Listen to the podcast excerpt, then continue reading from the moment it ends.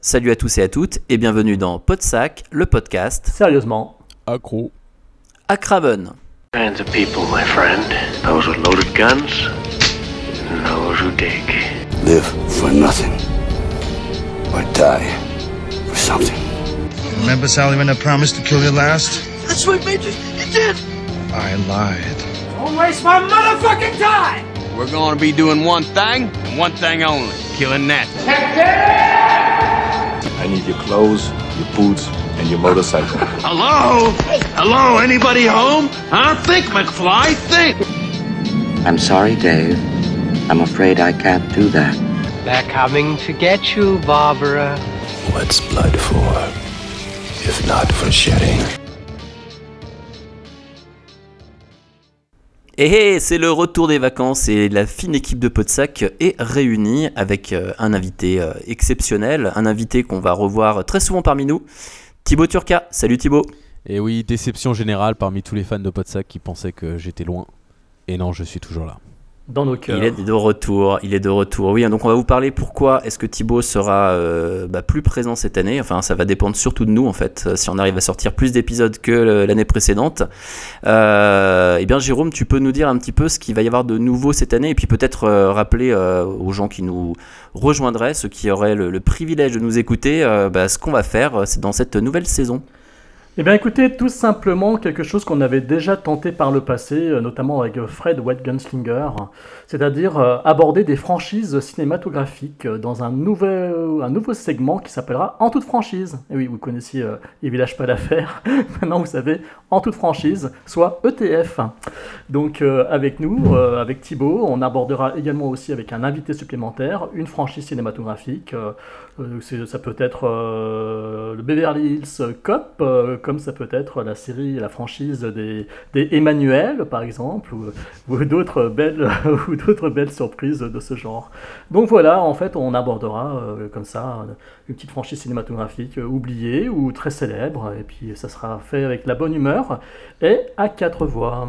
Les Et puristes, sans oublier. Oui, les vas-y, puristes, euh, oui, les puristes reconnaîtront bien sûr un plagiat évident de, euh, du concept saga de euh, Any Given Film, qui avait notamment euh, engendré Saga Die Hard et Saga Jack Ryan. Voilà, c'était le point Wikipédia. Ouais, saga, saga ouais. Die Hard avec Jérôme d'ailleurs. Et, la saga aussi- perdue. Je dirais aussi qu'ils nous ont quand même pompé euh, notre entreview, ces petits bâtards quand même. Euh, on l'a jamais fait, donc euh, tu te calmes. Non, et je voulais tenir euh, un hommage à, à Fred s'il nous écoute. on sait tous qu'il ne nous écoute pas. Mais on a failli faire un saga Jason Bourne avec lui et on a eu des problèmes de micro. Comme quoi, Podsac, même quand ils sont guests dans d'autres podcasts, ils, ils ruinent tout. Et oui, et du coup, euh, Jérôme, euh, je vais rappeler aussi qu'on aura aussi les débats, puisqu'en fait, on Oui. avait fait des débats l'année dernière, dont un avec Thibaut sur le, le cinéma argentique et le cinéma numérique. Donc, on aura en fait trois concepts les débats, euh, les éplats et donc les en toute franchise. ETF, hein, pour faire très simple, un ETF est plat et on va dire D. Voilà. C'est pas compliqué avec nous, hein. les acronymes c'est très simple. hein. Et, vous- et vous aurez à peu près, à peu près 15 à 20 épisodes à peu- de chaque euh, catégorie euh, Tous au les 20 cours de l'année. euh, voilà, euh, pour- donc 60 épisodes dans l'année. euh, Bien sûr. Divisé, di- divisé, divi- divisé par, euh, je sais pas, 6. voilà. Bah, en, tous les cas, essayer de- en tous les cas, d'ici la fin de l'année, nous avons quand même pas mal d'épisodes en prévision. hein. Nous avons un épisode avec euh, Philippe Bunel de Cinépheuse. Nous avons un épisode avec euh, Gilles Dacosta de Split Screen. Nous en avons un autre, euh, nous en avons un autre avec euh, Hakim de la 7 séance. Nous en aurons un avec Conan McFly et Thibaut sur une franchise. Euh, ouais, je crois qu'on a quand même pas mal de choses à faire et nous avons même, même, même un invité surprise qui viendra raconter son expérience au micro. mais ça, ça sera pour un peu plus tard. Voilà.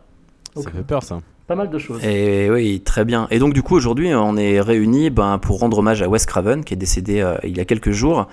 lundi Euh, dernier. euh, plus Lundi exactement. dernier, exactement, ouais, ouais. Donc du coup, en fait, on s'est dit que, bah, comme c'est quand même un, un cinéaste qu'on porte dans notre cœur, que c'était une bonne idée. D'ailleurs, Thibaut nous a dit, ah, faites-le absolument. Il a bien raison. Faites-le avec le cœur. Voilà ce que Thibaut a dit. Voilà. Donc euh, du coup, euh, du coup, on va, on va se lancer là-dedans. Bah, on sait qu'il y a pas mal de personnes qui ont, qui aiment ce réalisateur, qui ont aimé ses films, peut-être pas tous, euh, voilà, et on n'est pas là pour faire une filmo, mais euh, plus pour parler un petit peu bah, du ressenti qu'on a par rapport à ça et de ce qui nous a apporté peut-être dans notre, euh, dans notre cinéphilie. Donc Thibaut, on va commencer par toi et tu vas nous dire comment est-ce que tu as découvert Wes Craven et puis bah, par quel film, peut-être dans quelles circonstances éventuellement, si tu t'en- souviens. Ah bah alors moi je fais partie de la génération Y, hein, donc c'est la génération qui, qui est née dans les années 90, je suis né en 90, et donc le premier film que j'ai entendu parler euh, de Wes Craven est évidemment Scream, euh, puisque ça avait fait grosse grosse polémique en France à l'époque, et je me souviens particulièrement euh, d'une une émission sur France 2, une émission le soir, qui parlait de la censure dans Scream, parce qu'il comparait la version télé je crois, et la version cinéma, euh, et donc c'était la, la sortie en VHS de Scream euh, ou alors son premier passage télé. Enfin bref, j'avais, je devais avoir euh, 7-8 ans. Et donc c'était, ça a été Scream. Et ensuite, euh, je veux pas aller tout de suite dans les gros détails, mais, euh, mais ça a été évidemment euh, Freddy ensuite. Euh, et Scream a d'ailleurs été le premier DVD que j'ai jamais acheté de ma vie. Euh, Scream et Scary Movie en même temps. Dès que c'est sorti. Donc euh, voilà, Scream et puis évidemment Freddy Krueger par la suite. D'accord, ok. Et toi, et euh, Anthony, alors? Eh ben moi c'était Freddy et ça a euh, Freddy et je me souviens donc du coup euh, à l'époque quand je l'ai vu c'était euh, bah, c'était chez moi et c'était en VHS. Oui ça devait être en VHS hein, d'ailleurs à l'époque. Donc moi j'ai commencé par ça et après après ça a été Scream et en fait je me suis intéressé finalement à Wes Craven à toute sa, filmo on va dire précédente à partir du moment où j'ai vu où j'ai vu Scream. D'ailleurs, c'était très intéressant ce que tu as dit Thibaut juste avant parce que euh, quand Scream est sorti, effectivement, il y avait a eu pas mal de, choses qui ont été dites par rapport, euh, au, thème du film et par rapport en fait à, on en parlera plus tard, mais à la mutation de la société. Donc en fait, comment est-ce qu'il présentait euh, les choses euh, par rapport aux éléments et comment avaient ingurgité ou dégurgité, euh, peu importe, les gens, euh, comment ils avaient dégurgité les films d'horreur et comment est-ce qu'ils les avaient, euh, euh, comment est-ce que lui en fait il s'en jouait. Voilà, et avec la violence, euh, la violence du film. Donc ça on en reparlera après, mais ouais moi c'était Freddy, euh, pardon, j'ai fait un peu long. Mais il y avait sur- non, c'est pas grave, parce que je pense que c'est moi qui vais être- peut-être être long en fait. Mais il y avait surtout aussi au moment de la sortie de Scream. Grosse avait eu, surprise, hein. il, y avait, il y avait eu des faits divers hein, qui s'étaient déroulés, je me C'est rappelle. ça, hein. pardon, voilà, et tu ça vois, voilà, avait c'est ça, pas mal la chronique et les gamins qui avaient euh, notamment tué un enfant ou un bébé, je sais plus où, c'était en Angleterre, je crois, avaient l'affiche du film Scream chez eux et tout. Donc ça avait- C'est ça, ça avait Jérôme, excuse-moi, hein. j'étais, j'étais un peu perdu, mais en fait c'était ça que je voulais dire, c'était que effectivement c'était un des premiers moments où on voyait un peu cette euh, implication de euh, ce qui se passe à la télé, au cinéma et ce qui se passe dehors. En fait, il y avait déjà eu des choses comme ça, mais c'est là où moi ça m'a choqué en fait. Ah Bah il y a eu ça et ensuite euh, Matrix aussi. euh, je me souviens qu'ils en avaient fait tout un plat parce qu'il y avait soi-disant. euh, Enfin bref, oui, c'était totalement dans cette période fin des années 90 où genre euh, la violence au cinéma euh, c'est mal et, euh, et les enfants ils regardent ça et puis il y a évidemment eu euh, Columbine entre temps quoi. Oui, exactement. Tout à fait. Donc toi, Jérôme, du coup? Bah, en fait, moi, ça remonte. euh, en fait, Wes Craven, pour moi, c'est le premier, euh, mon premier pas dans, la, dans le milieu du cinéma d'épouvante, en fait, dans le monde du cinéma fantastique. Mais le premier coup de cœur, le premier vrai coup de cœur, donc avec Les Griffes de la Nuit, le premier Freddy. Euh, D'abord parce que j'avais, mes parents m'avaient offert une série de bouquins, peut-être que Thibaut en a déjà feuilleté, c'était les 80 grands succès du cinéma. Alors, il y avait, moi, on m'avait offert celui sur le cinéma fantastique. C'était, en fait un regroupement de, fiches euh, Monsieur Cinéma par Pierre Tchernia, en fait. Et euh, il y avait notamment euh, celle de, des Griffes de la Nuit.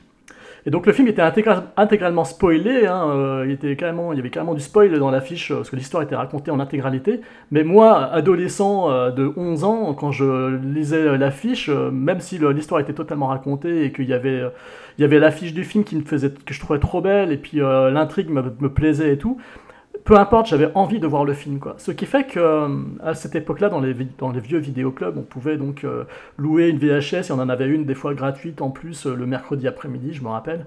Et j'avais réussi à convaincre ma mère de me prendre justement les griffes de la nuit en VHS. Et ça a été un putain de coup de foudre euh, direct, une claque dans la gueule. Je suis tombé amoureux direct du, du film, du réalisateur. Je me suis intéressé à ça direct, quoi, en fait. Et puis je, je me suis fait offrir euh, la VHS qui était sortie euh, chez CBS Fox sous la, dans la collection Les Nuits Fantastiques. Et aux grand dames de mon cher papa qui euh, ne comprenait pas pourquoi j'insistais tant pour que l'on m'offre cette vidéocassette. Euh, c'est ma mère qui, euh, dans sa grande sagesse, a accepté de m'offrir la cassette. hein. Mon père était complètement contre, parce que lui, il déteste le cinéma d'horreur. Et ma mère m'a offert le film, et le film, ben, je l'ai usé. Quoi. La VHS, je l'ai usé, et c'est un film qui m'a plu, qui m'a fasciné. Et donc, euh, après ça, bah, en fait, euh, rapidement, euh, bah, en louant d'autres films, rapidement, je me suis intéressé à chaque fois à chacun de ces films, puisqu'après, bah, comme vous le savez, j'ai j'ai commencé à acheter des revues de cinéma, l'écran fantastique, Mad Movies et tout. Puis bon, bah voilà, c'était un des rares réalisateurs en exercice connu au même titre qu'un Carpenter, qu'un Stuart Gordon ou un Brian De Palma ou Joe Dante, par exemple. Ce qui fait que bah voilà, je, m'intéressais un petit peu après à ce qu'il a fait derrière, et donc euh, j'ai quasiment vu, euh, oui, j'ai fini par voir tous ses films, quoi. Donc, euh, donc voilà. Et c'est aussi un réalisateur qui, pendant longtemps, comme chez mes parents, on lisait que des revues très sérieuses, très, vous voyez, Télérama, les cahiers du cinéma, tout comme ça. Et c'était un réalisateur qui, pendant très longtemps, n'était pas spécialement mis en avant, quoi. Et euh, quand à partir de, quelques films de Freddy sort de la nuit notamment, et même de Scream, quand j'ai vu que les cahiers du cinéma se mettaient d'un coup à faire la couve euh, de leur cahier, de leur magazine avec, euh, avec Wes Craven, bah, là d'un coup j'étais heureux. Je me souviens, j'avais été heureux pour Wes Craven, ça me faisait plaisir de voir que ce cinéaste que j'aimais tant était enfin considéré comme un vrai cinéaste et non plus comme euh, ce qui était qualifié avant de, cinéma, de cinéaste bis, euh, de Dario Argento-like, euh, de, mec qui fait du cinéma de petits bras, comme il disait à l'époque dans les téléramas des années 80. Quoi. Donc voilà. Wes Craven, pour moi, je voulais, je voulais être sincère, l'annonce de sa mort, ça m'a foutu un choc, ça m'a foutu un coup. lundi, se réveiller avec cette annonce-là dans la gueule, j'ai, ça m'a vraiment fait quelque chose. Ça m'a vraiment fait quelque chose parce que c'est vraiment le cinéaste grâce à qui je suis tombé amoureux du cinéma de genre, du cinéma d'épouvante. Plus que n'importe quel autre cinéaste, même plus que Carpenter, vous voyez. Donc c'est vraiment quelqu'un que j'adore. Euh, Bah, mo- moi je te rejoins à 2000%, surtout que, enfin, vu que pour moi, c'est entre guillemets euh, dix dernières années, euh, si j'exagère, euh, ont été plutôt catastrophiques euh, d'un point de vue mise en scène, que ça soit euh, Scream 4, My Soul to Take, euh, Cursed, euh, dans une moindre mesure euh, Red Eye, euh, même si la, bon, la première partie est mieux que la deuxième et tout ça. Mais en gros, ouais, ça faisait euh, 10 ans depuis Cursed, et même Scream 3 que j'aime pas du tout, qu'il était un peu devenu type, le, le- le symbole typique du réalisateur culte des années euh, 70-80 qui s'est perdu parce que le cinéma a changé et pas lui quoi. Euh, à la même, euh, enfin, Comme Carpenter, tu veux comme dire. tous les maîtres de l'horreur en fait, comme euh, tous ceux qui ont participé à la série Masters of Horror. c'est, Oui, ça c'est euh, vrai, ouais, c'est vrai. des tâcherons, ce sont devenus des tâcherons quoi. Et donc du coup, euh, Wes Craven, me- ne me- ça me faisait plus rien d'entendre son nom. Euh, la série Scream, j'en ai rien à foutre. Enfin, c'est pas du tout des trucs qui m'intéressaient. Euh, ça met de la mythologie Craven plus du tout. Et en fait, c'est, euh, il a fallu son décès pour que je me rende compte euh, et que je me souvienne à quel point il a été important. Parce que euh, si moi j'ai découvert à, travers Scream, c'est vraiment Freddy Krueger qui m'a donné euh, encore plus que mon amour pour le cinéma d'horreur, c'est surtout ma passion pour la recherche et savoir tout ce qui se passe derrière un film et tout ça. Et, euh, pour faire court avec une histoire très longue de ma vie, euh, Freddy Krueger, ça a été, une affiche que j'ai découvert dans, dans un vidéoclub. Donc j'ai vu que c'était ça. J'ai fait Ah putain, ça a l'air génial. il a des griffes et tout ça. Et en fait, aux alentours de la, de la sortie de Freddy contre Jason, euh, quand le projet a été annoncé, donc c'était en 2003 qu'il a été annoncé, j'avais 13 ans. Et, euh, et là, je commence à me passionner. Il y avait Internet et tout ça. Et en fait, ça, a déclenché cette, cette envie de, euh, comme j'imagine et j'espère pour les gens qui écoutent ce podcast aujourd'hui sans savoir ce que c'est Podsac et juste parce qu'ils ont vu le nom de Wes Craven et Freddy Krueger. À l'époque, c'était pareil, mais avec des sites un peu plus moins. Enfin, avec des- littéralement des articles de 10 pages qui expliquent les films de Freddy, les films de Jason et tout ça. Et Freddy Krueger, ça a été. Enfin voilà, j'ai loué euh, les quatre premiers films de la saga à l'époque où on louait. euh, parce que euh, 4 jours d'affilée, je les ai regardés direct parce que ça me fascinait le croque-mitaine, la figure de Freddy. Enfin, je vais pas vous dire pourquoi Freddy est le meilleur boogeyman de l'histoire du cinéma, mais ça foutait vraiment une claque et c'était surtout une saga passionnante. Euh, en termes de recherche, parce qu'il y a eu évidemment beaucoup beaucoup de rebondissements derrière. Euh, Wes Craven est revenu pour le 3, il a ensuite conclu euh, avec le 7. Enfin, il y a plein d'histoires autour de cette saga qui rend, cette saga, qui rend le, le- la mythologie Freddy assez fascinante. Et, euh, et c'est vraiment Freddy a été pour moi le déclencheur de cette espèce, enfin de ce qu'on a tous quand on est geek, c'est l'envie de, de chercher les coulisses du cinéma et de s'intéresser aux coulisses de nos films préférés. Et Freddy, voilà, ça a été tellement important dans ma vie. Le, coffret Freddy quand je me suis fait offert. Euh, un voyage aux, États-Unis quand j'avais 16 ans où j'ai acheté le, le gant de Freddy. Euh, j'ai même fait un court métrage où il y avait. euh, bon, j'hésite à en parler, mais j'espère, que c'est pas trouvable sur internet. Ça s'appelle Horror Tales. Et c'était en fait.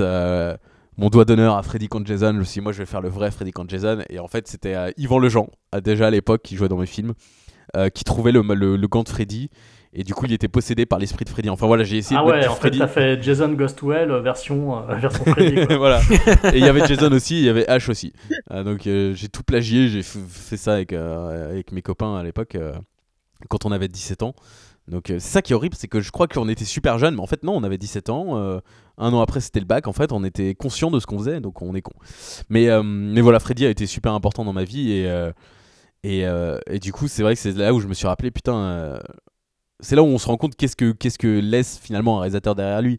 C'est-à-dire que moi je pourrais jamais, et c'est pas sa mort qui va me faire changer d'avis sur un vampire à Brooklyn qui est une dope pas possible. Ouais, ça ou euh, My Soul to Take qui est pour moi une insulte euh, envers ses fans. Je suis pas d'accord, je suis pas d'accord. Pas vu ça, pas vu. Mais Là, je suis euh, pas d'accord. tu n'es pas d'accord, bah c'est très bien. Mais, euh, mais en, en tout cas, euh, c'est là où on se rend compte qu'en fait, c'est- nos souvenirs avec eux qui comptent plus que les films. Oui, enfin, en même temps, tu as abordé un truc euh, hyper important par rapport à Freddy, parce que moi, enfin, personnellement, c'est vraiment le truc que je retiens de lui. Après, il y a plein d'autres choses et on pourra en parler, mais enfin, il y a une idée tellement forte derrière, c'est de, de partir en fait de peut-être la, la plus grande peur qu'on peut avoir, c'est-à-dire de mourir dans son sommeil. Enfin, déjà, il y a la peur du noir, la peur de dormir. la- Enfin, il y a plein de choses en fait qui reviennent en fait sur des peurs enfantines, mais des peurs qui sont euh, ancrées et au final qui sont un peu primitives et qu'on a qu'on peut tout savoir. C'est-à-dire, on n'est pas sûr. qu'un téléphone vous embrasse. On l'a tous. hein, on cette n'est pas on est on n'est pas on n'est pas là-dessus effectivement mais mais en fait non moi je trouve que c'est bien. Et à côté de ça justement c'est pas mal que tu dises ça finalement Thibaut. Parce que je trouve que dans son cinéma il y a un truc très intéressant parce qu'il est à la fois dans l'horreur pure dans, dans, dans certains de ses films euh, comme la dernière maison sur la gauche enfin vraiment des trucs vraiment qui prennent aux tripes. Mais à la fois il y a aussi de l'humour noir et aussi une mise en abîme euh, comme dans Scream ou comme dans euh, comme même comme- même d'une d'une moindre part dans, dans Freddy. Et moi c'est ce que je trouve intéressant dans, dans, dans sa réalisation et finalement au cours de au cours de ces films, c'est qu'il y a des films de daube, et je suis entièrement d'accord euh, sur un, vampire à Brooklyn, pardon. Mais euh, à côté de ça, je trouve que c'est, il y a une sorte de dualité euh, dans sa filmo entre le, le côté, on va dire vraiment horreur pure et, et glauque, et à côté de ça, quelque chose de très méta. Et je trouve que voilà, il a, il a été capable, grâce à ça, et en plus avec l'apport d'un, boogeyman comme Freddy, d'apporter vraiment quelque chose dont on se souviendra longtemps.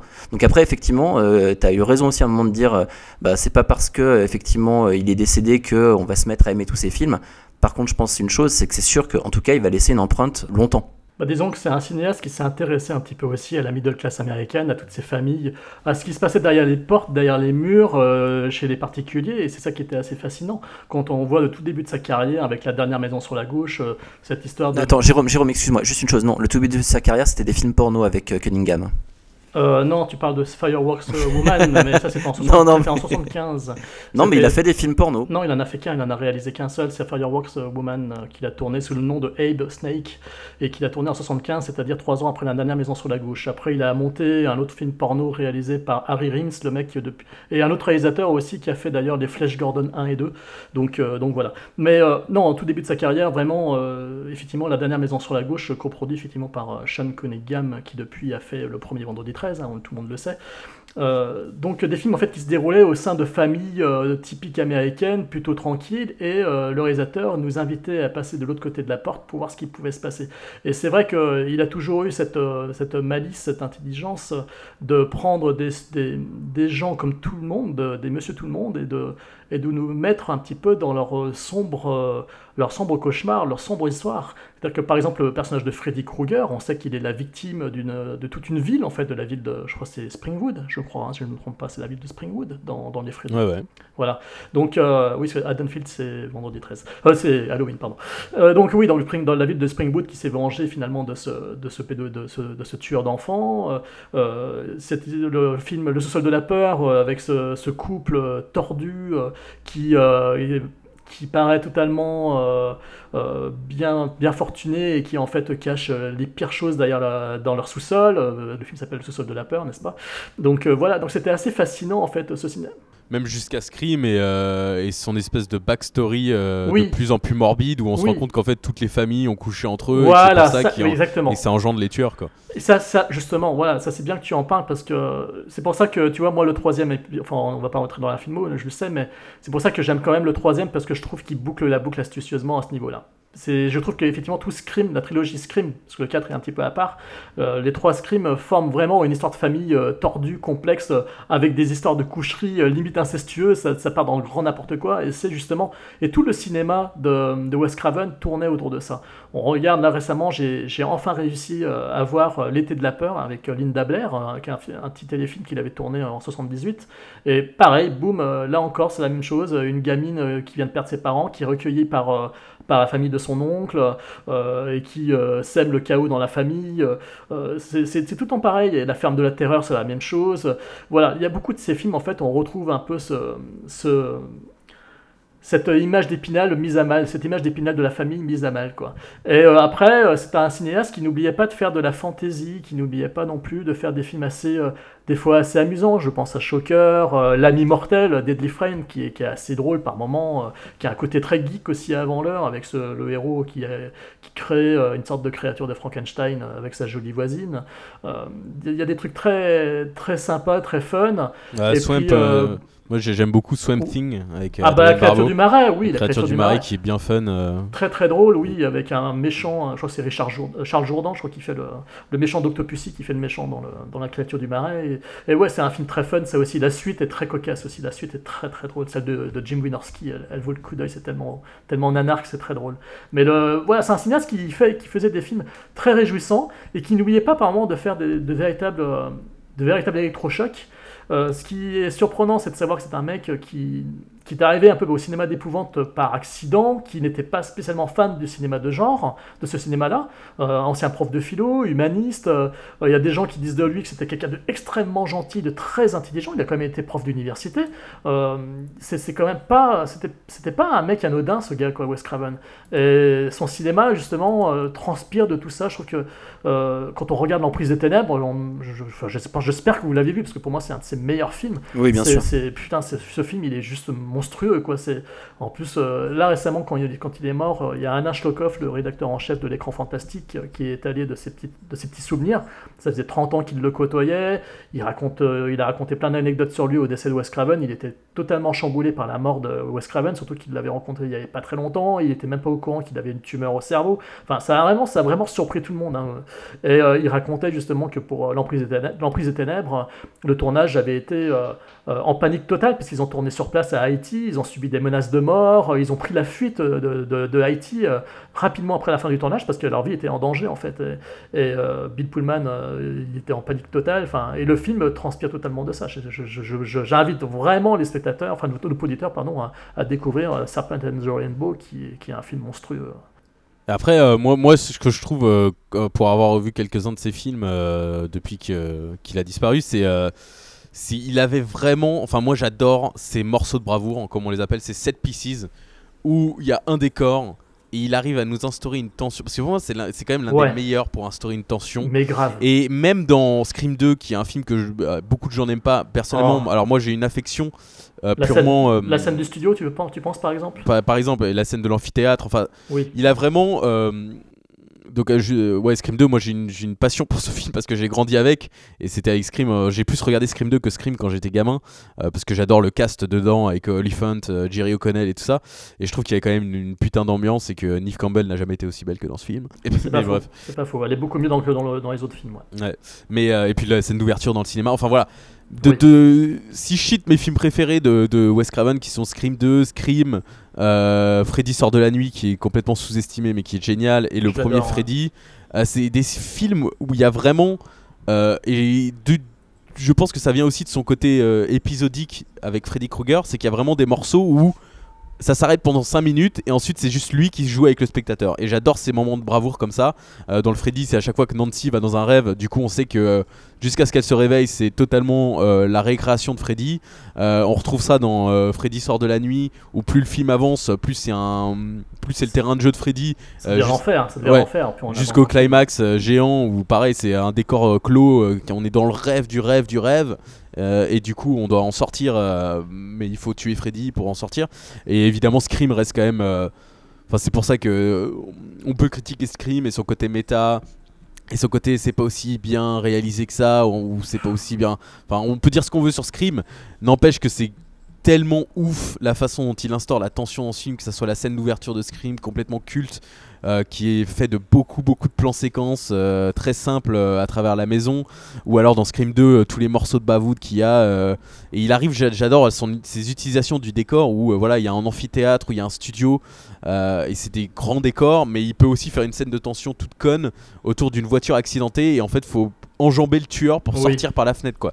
Et, je pense, je pense, Thibaut, je t'interromps deux secondes. Tu vois, tu disais que tu n'aimais pas trop Scream 3, par exemple. Et je me rappelle que dans Scream 3, il y a toute une séquence, parce que le film se déroule sur un plateau de tournage. Et je trouve justement le film génial, quand tu parles de l'utilisa- l'utilisation du décor par Wes Craven, c'est qu'il reproduit la maison de l'héroïne dans le premier Scream, il reproduit une scène à l'identique du premier Scream, sauf que comme c'est un décor de, un décor de cinéma, elle se fait piéger parce que le décor, c'est un décor, c'est un putain de décor. Et quand elle essaye de fuir par la fenêtre de sa chambre, en fait, comme c'est un décor, le tueur peut arriver comme ça que par miracle par la fenêtre de la chambre, en fait.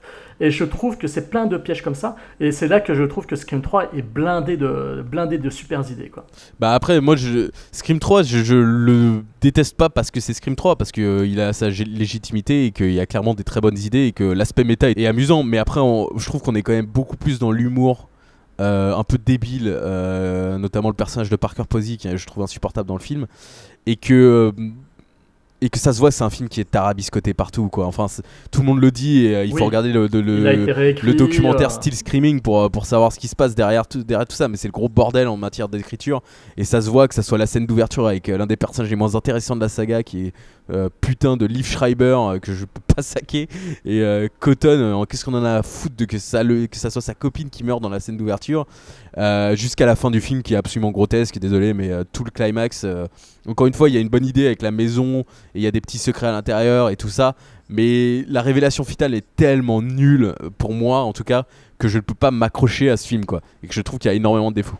Mais après, oui, on retrouve, on retrouve la patte Craven définitivement dedans, plus que dans Scream 4, que pour moi, qui encore une fois, il y a une insulte à son cinéma, ne, se- ne serait-ce que euh, l'invention des, des petites caméras sur la tête des jeunes, les webcams et tout ça, mais ça va te faire foutre, Wes Craven. Non, il y, a une, il y a une bonne scène dans Scream 4, euh, là, quand euh, il arrive et puis qu'il les, qu'il les appelle, euh, la scène de la penderie. T'en souviens pas de ça, Thibaut Oui, oui, Quand si, il- ouais. elle est- Franchement, je la trouve assez astucieuse. Ah non, Après, j'aime pas trop, j'aime pas le film. L'intro aussi est très très fun. Oh L'intro est bonne et puis la, la- la l'intro, scène de la penderie. drôle, Mais après, après, par contre, Thibaut, je pense aussi une chose, c'est que euh, à partir du moment où Scream est sorti et qu'il y a eu toutes les parodies qui sont sorties, le problème, je parle même, je parle pas après de, de, de Wes Craven dans ce qu'il a fait dans, euh, par la suite, mais ce qu'il y a, c'est que dans l'inconscient des gens, euh, Scream est passé pour euh, Scary Movie. et- pour Scary Movie Ah, et totalement. pour une bouffonnerie. Et en fait, même moi, à un moment donné, j'ai eu, enfin, ce sentiment a commencé à me gagner. Je me suis dit, attends, mais euh, je vais revoir Scream et tout. Oula, putain, tous ces trucs m'avaient lavé le cerveau, m'avaient lavé le cerveau, et j'étais là à me dire, euh, mais attends, Scream, faut que je le revoie, faut que je revoie Scream, faut que je revoie Scream 2, faut que je parce que du coup, je trouve que ça a fait énormément de mal. Alors ça peut être vu dans les deux sens. Excuse-moi, mais cette saga est elle-même rentrée dans la bouffonnerie à Oui, partir du moment où elle se cite- elle s'auto-citait.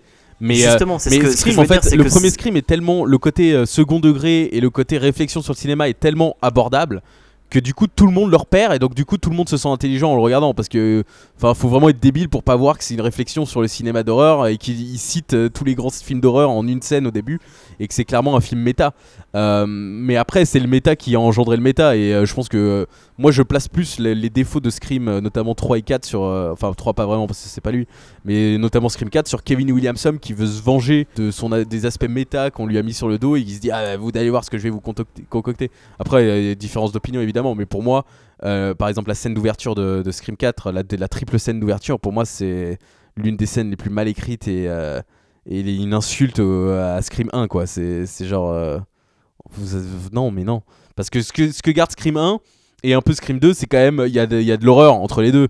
Et pour moi dans Scream 4 et surtout Scream 3 les meurtres n'ont plus aucune importance alors que quand Jamie Kennedy meurt dans le 2 ça fait quand même quelque chose quoi. Il y a quand Ça même fait ce- un a choc. il y a l'aspect choc que je trouve peut-être que c'est parce que je m'attache pas au personnage hein, mais que dans non, le mais 3 et le que c'est 4 pas on a parce que plus du tout. pas, Thibaut? Est-ce que c'est pas parce que tu t'habitues pas aussi par rapport à la, à, à la franchise et par rapport aussi à comment dire par rapport à tout ce qui est sorti à côté, tu vois? Les, les meurtres ont plus le, la même, euh, un- le même impact qu'au début. Moi, je suis euh, entièrement quand- d'accord, mais moi, je fais partie de la génération, euh, je suis un peu plus jeune que vous, qui a totalement associé Scream à Scary Movie. Et euh, le, le premier DVD que j'ai acheté, voilà, comme j'ai dit, c'était Scream, et j'étais obligé de l'acheter avec Scary Movie. Après, c'est parce que Scary Movie parodie extrêmement bien Scream, mais je pense que jamais Scream n'a perdu de son impact parce que les meurtres sont toujours terrifiants. Il n'y a aucun meurtre dans Scream 1 qui fait rire. Euh, Scream 2, ça varie un peu. euh, parce qu'il y a plus de pas de gags mais il y a plus ce côté genre par exemple toute la scène avec Sarah Michelle Gellar qui euh, un peu n'a rien à voir avec l'intrigue du film et tout ça mais y a mais on trouve quand même ce côté euh, les meurtres sont choquants Euh, Scream 3 euh, plus du tout c'est genre les gens ils tombent dans les collines il y a des photos qui sont sous des vannes enfin c'est c'est tellement grotesque et Pour toi, ça vient des meurtres et pas des, et pas des bah, personnages pour moi, la Ou les deux, réussite, la de Scream et de Scream 2, et des- c'est les personnages aussi, c'est que le fait que même s'il y a l'aspect méta et tout ça, t'as quand même l'impression que ça se passe dans un vrai monde. Entre guillemets. Alors Scream 3, ça se voit que c'est un, enfin c'est, c'est tourné un peu comme un téléfilm euh, et ça se met clairement dans l'ambiance bis euh, cinéma hollywoodien. Et Scream 4 pour moi c'est, une- une- c'est infâme. Ce, ce film est infâme. Scream moi. 3 est intéressant parce que tous les personnages sont dédoublés, tous les personnages ont leur propre doublure. Le, le Dewey, le shérif, notre euh, David Arquette, est, est doublé par ce, ce mec qui se la pète, euh, garde du corps. Euh, Parker Posey, elle dédouble Courtney Cox.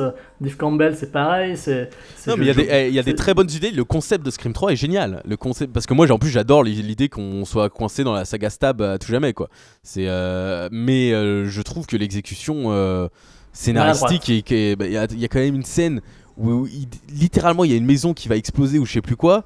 Ils tombent tous d'une colline et là il y a euh, Newf Campbell qui est, hey, regardez une photo sous le van qui est garé là. Oui. Mais genre, mais non, mais n'importe quoi. La photo de sa mère euh, au studio, machin, etc. Oui. Bon, en tous les cas, euh, c'est quand même un cinéaste, Wes Craven, vous êtes d'accord, je pense, qui a connu quelques électrochocs dans sa, dans sa filmographie, parsemé de films plus ou moins mineurs. Oui, et c'est vrai Parce que, que quand on regarde- mais ce oui. que je voulais dire, c'est qu'on risque sûrement de, de froisser beaucoup de gens, c'est que, enfin, nous on n'a pas du tout, enfin, on va pas inventer des histoires, mais c'est vrai que moi, pour moi, la dernière maison sur la gauche et la colline à des yeux, je les ai découverts très très tard, et en plus, c'est pas des films que j'affectionne particulièrement. Lui non plus.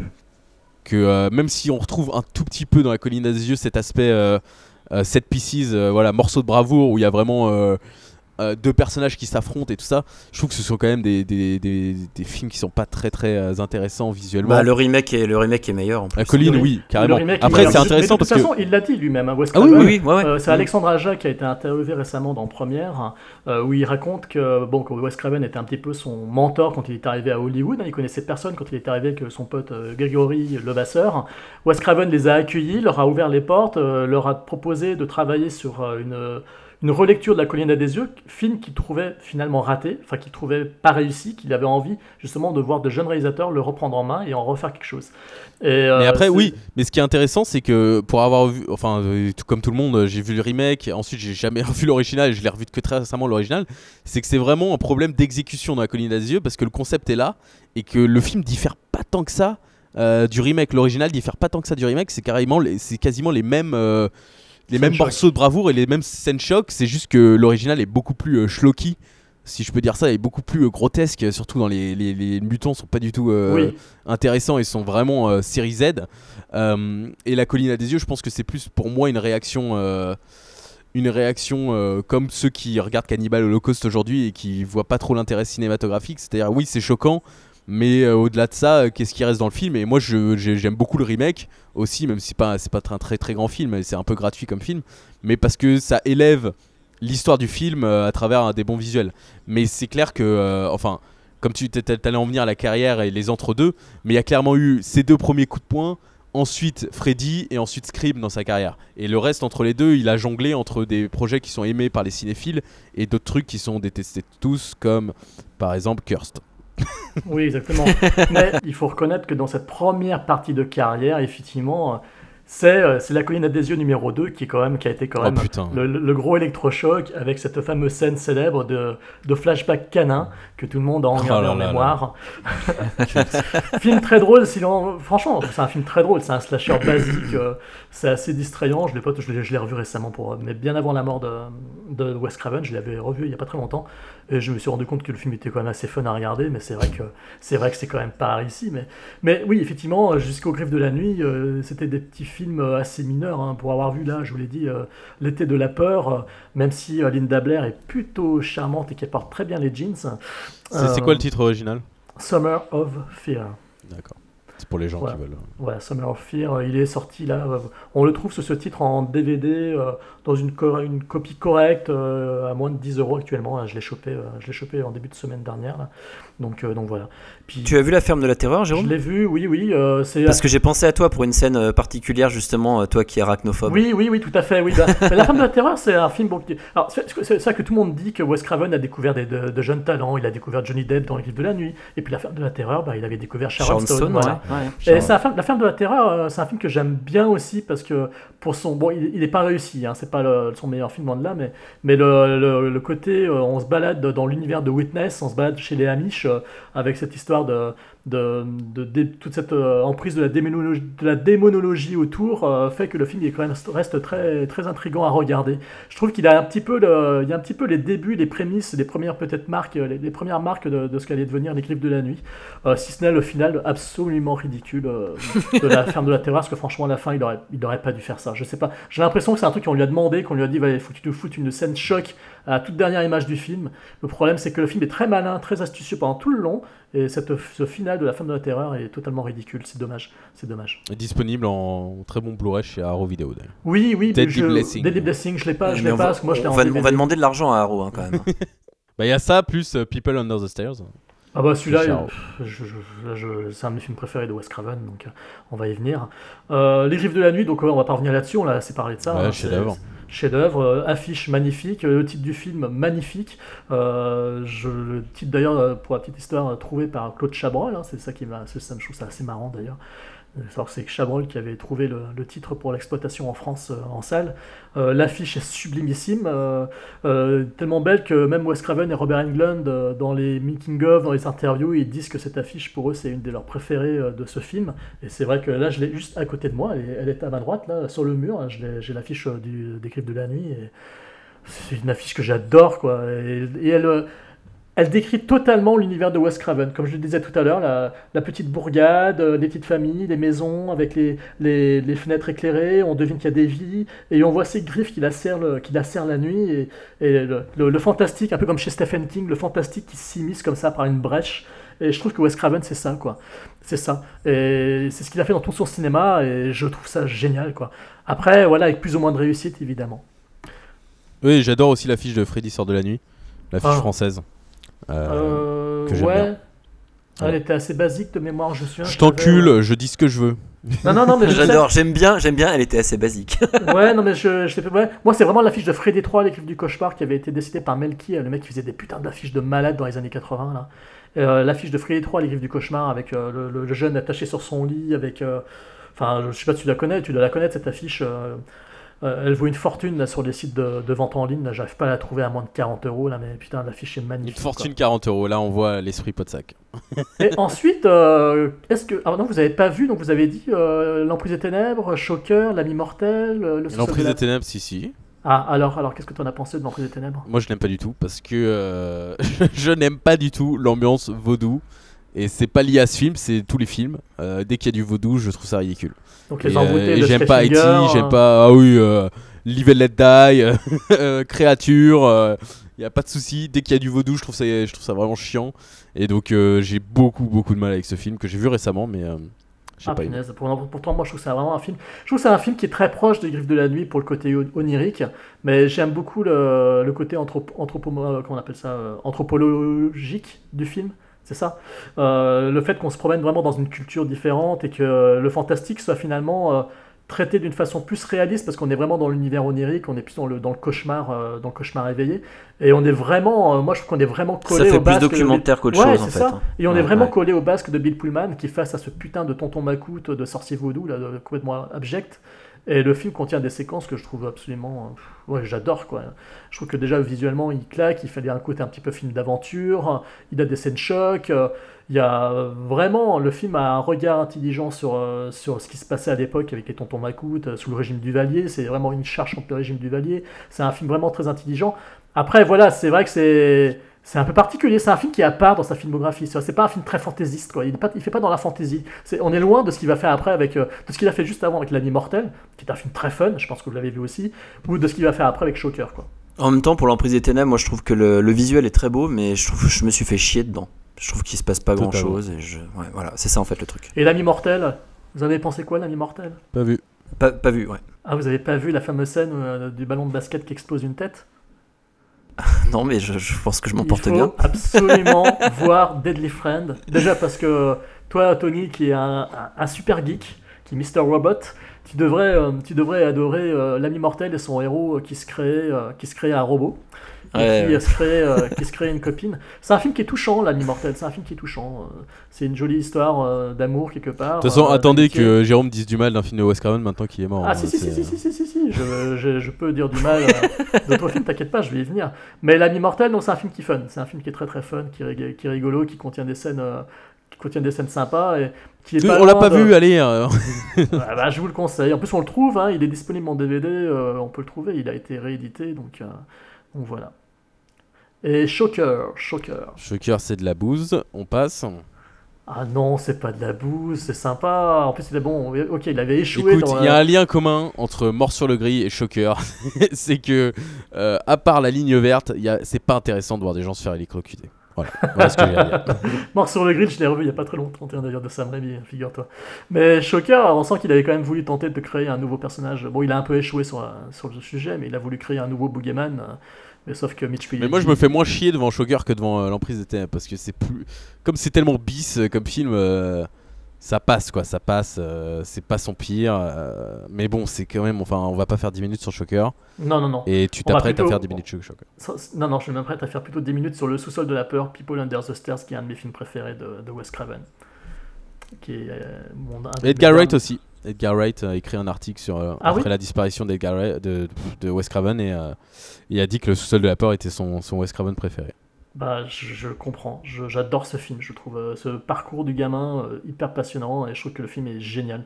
L'utilisation du décor, mais là, tu, tu le disais tout à l'heure, Thibaut, euh, euh, ouais, là c'est à 100%. Quoi. Il utilise une baraque, il, en fait, il nous en fait visiter tous les recoins, c'est juste fascinant. Et le film contient des scènes de ouf et il contient euh, un couple malsain, mais de, de, de taré complet et je trouve ça vraiment génial. Après, il y a tout le discours social derrière et tout, mais mais ouais, pour ce film qui est pendant, long- pendant jusqu'à Scream, qui était euh, pour les cahiers du cinéma le meilleur film de Wes Craven, euh, ouais, c'est pour moi c'est un de mes préférés, c'est clair, c'est carrément un de mes préférés quoi. Moi, je trouve intéressant, ne serait-ce que par rapport à la, comment dire, à, la gradation au niveau des visages, et choses comme ça. Enfin, comment il a traité, comment ça a été traité. Enfin, je sais pas si on peut spoiler, mais euh, je sais pas si tu vois ce que je veux dire, Oui, Jérôme. oui. Mais le, la, la- la- voilà, la décomposition. Je vais pas en dire plus, mais je trouve qu'il a- il est, il est intéressant par rapport à ça. Et ce qui est pas mal, c'est qu'il a mis, je, je trouve, le côté comique un peu de côté, sans que, ce- enfin, il est pas trop présent, et donc du coup, je trouve que le film est assez efficace, en tout cas. Ouais, après, euh, moi, non, j'aime beaucoup le concept. Après, ça fait très quand même euh, épisode de, euh, de Twilight Zone euh, étiré euh, en longueur. Je trouve qu'il y a quand même, c'est un- il y, a- des petits coups de mou dans le film, mais c'est quand même très intéressant et, euh, et c'est assez jouissif quoi en termes d'horreur. euh, parce que c'est, il a fait aucun film comme ça quoi, parce que généralement son horreur est très très déculpée par les méchants du film, que ça soit Scream. ça- enfin, c'est vraiment des boogeyman qui incarnent son cinéma d'horreur et les séquences d'horreur. Alors que là, c'est beaucoup plus l'ambiance et, et finalement l'horreur de la situation plus que, plus que les tortionnaires, parce que les tortionnaires sont, sont horribles, mais c'est pas non plus des tueurs, euh, enfin on les voit pas... euh, Enfin, ils ont pas d'impact comme Freddy Krueger peut en avoir. Mais du coup, tout se fait dans l'ambiance et dans ce que le film euh, dit sur, euh, sur le racisme, sur, euh, sur euh, les pauvres contre les riches. C'est des ça. hystériques, c'est un couple d'hystéros complets quoi. Les, les deux acteurs incarnent à la perfection un couple complètement ouf euh, qui euh, limite euh, bah, qui sont incestueux c'est je veux dire de, de ce il a, il a vraiment il a, il a souvent créé des tueurs particulièrement barrés ceux de la colline yeux cette famille euh, tonton papa Jupiter Pluton et compagnie la famille pareil le frère les deux frangins de la, de, la dernière maison sur la gauche le tueur de la griffe griffes de la nuit il a toujours créé quand même des personnages de tueurs assez assez barrés assez fous assez assez glauque euh, je trouvais je trouve que dans la sous-sol de la peur on est euh, là on est dans le on est dans le ouf quoi on est dans le ouf complet quoi les acteurs sont hystériques ils sont à fond dans l'hystérie ils sont à la limite du surjeu le- euh, il a créé euh, il a créé le personnage de American Horror Story avec sa tenue euh, tout en cuir euh, avant l'heure Euh, c'est c'est la crampe de, de Pulp Fiction quoi dans le sous-sol de la peur qui se promène quoi donc euh, grand silence Ah non, mais on. Non, non, mais tu Jérôme, on t'écoutait religieusement, en fait. Ouais, ouais. ouais.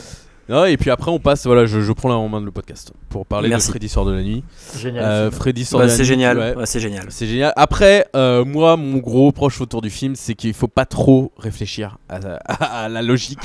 c'est quand même, Ouais. ça n'a aucun sens. Et je C'est comprends. c'est Et je, oui, et je comprends totalement les gens qui n'accrochent pas. Que ça soit les gens qui trouvent ça inintéressant ou les gens qui sont fans de Freddy et qui disent euh, qu'est-ce que c'est que ce film?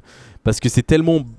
C'est-à-dire qu'une fois qu'on accepte le concept, même moi parfois je me dis ouais quand même quoi. À partir du moment où on voit que Wes Craven est en train d'écrire en direct le film, donc en soi il a déjà la fin du film et il l'écrit et à la fin il a le scénario en entier et c'est exactement ce que les personnages disent. Enfin voilà, faut pas trop réfléchir parce que c'est euh, déjà c'est pas vraiment la réalité qu'il présente, c'est une réalité transformée donc c'est pas la réalité mais c'est autre chose que le monde du film avec Nancy donc c'est euh, il crée un nouveau monde en fait Mais il crée un nouveau Euh, Freddy aussi. et il crée un Freddy nouveau à la fin, oui oui et puis euh, et puis c'est c'est pas du tout Freddy c'est juste que ça a l'apparence de Freddy mais c'est clairement le mal c'est c'est clairement Ouais. euh, Oui. Enfin, Freddy n'est que l'incarnation du mal parce que c'est Wes Craven, c'est avec les- l'héroïne du film et l'actrice Heather Langenkamp qui joue son propre rôle. Donc forcément, le mal pour elle, c'est quelque chose qu'elle a côtoyé dans sa vie. C'est le personnage culte de Freddy. Euh, après, voilà, niveau méta, niveau euh, respect de la saga, niveau euh, de faire quelque chose de différent après tellement de suites toutes pourries, en particulier euh, le film juste avant qui est quand même euh, le summum du euh, de la série Z euh, avec sa- son climax en 3D euh, avec Alice Cooper qui frappe, euh, qui frappe le petit. Freddy. Euh, là, c'est clairement une nouvelle direction. Euh, c'est pas sans raison que ça s'appelle New Nightmare et en plus Wes Craven New, Na- New Nightmare en titre original c'est que c'est vraiment différent et ouais le concept si vous le connaissez pas c'est que en fait c'est euh, la vie de l'actrice euh, Heather Langenkamp donc qui joue Nancy euh, dans le 1 et le 3 euh, qui se voit bouleversée parce qu'elle commence à perdre les pédales son fils aussi et en fait elle se rend compte qu'elle est de nouveau poursuivie par Freddy et que, euh, et que c'est pas vraiment Freddy mais qu'en fait c'est Wes Craven qui écrit un nouveau film et tout ce qu'il écrit devient réalité. Enfin voilà, il y a plein de, plein de trucs différents.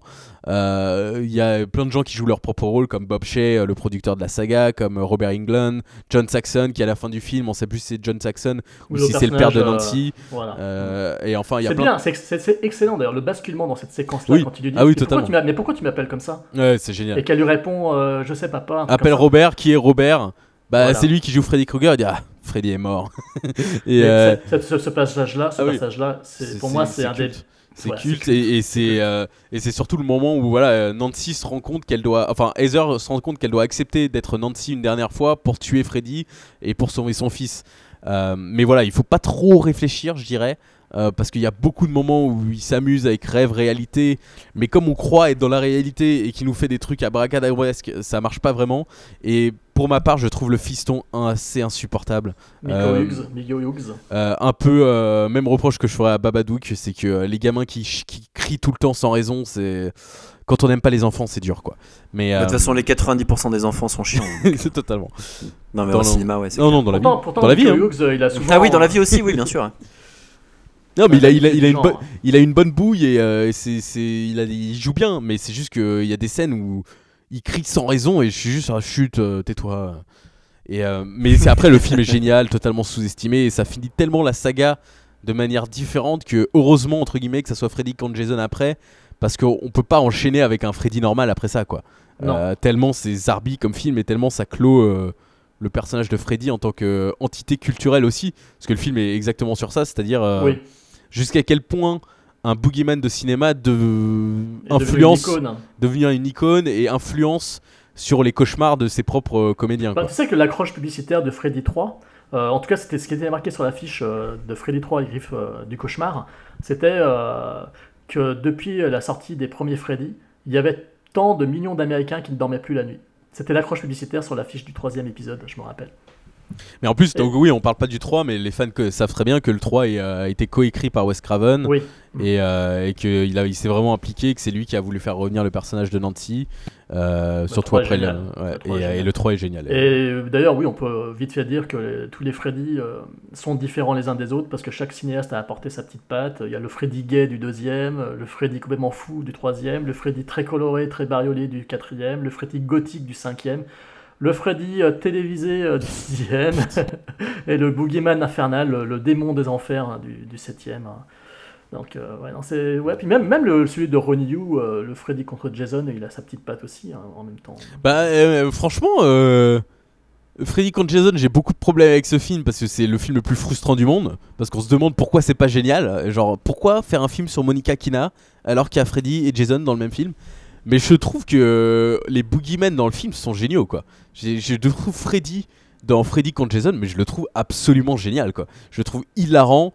Euh, ses, expressions et ses mimiques euh, quand il se rend compte qu'il fait mal à Jason et tout. Mais enfin, je trouve que si les plus gros reproches que je ferai à Freddy contre Jason, c'est qu'il y a une heure du film qui est pas sur Freddy contre Jason, mais la demi-heure qui est vraiment Freddy contre Jason, moi je trouve ça assez génial. hein. Et puis, euh, puis c'est le premier Freddy qui qui sort un peu du carcan, disons. Euh, New Line influence euh, Wes Craven, donc il a un design euh, beaucoup plus travaillé. le film est beaucoup plus léché visuellement. Et enfin, personnellement, Freddy Jason, j'ai une affection pour Robert Englund dans ce film parce que je trouve qu'il s'éclate totalement. Et donc ensuite, après, ben hop, boum, La- son grosse claque, film. dans la, grosse claque dans la gueule, vampire à Brooklyn, on sait pas ce qui se passe. Alors, Eddie, moi, un- Murphy, Eddie Murphy a besoin de se refaire une petite euh, santé. Et il s'est dit, tiens, je vais me tourner vers une comédie horrifique. Je J'ai pas réussi à choper. euh, j'ai pas réussi à retravailler avec John Landis, alors je vais travailler avec Wes Craven. C'est une histoire de vampire avec, euh, avec un, un taximan euh, zombie euh, ridicule. et C'est peut-être une pas son- Angela Bassett, une Angela Bassett plus bas que terre. Le pire, c'est que c'est même. Je sais même pas, je saurais même pas dire quel est son pire film.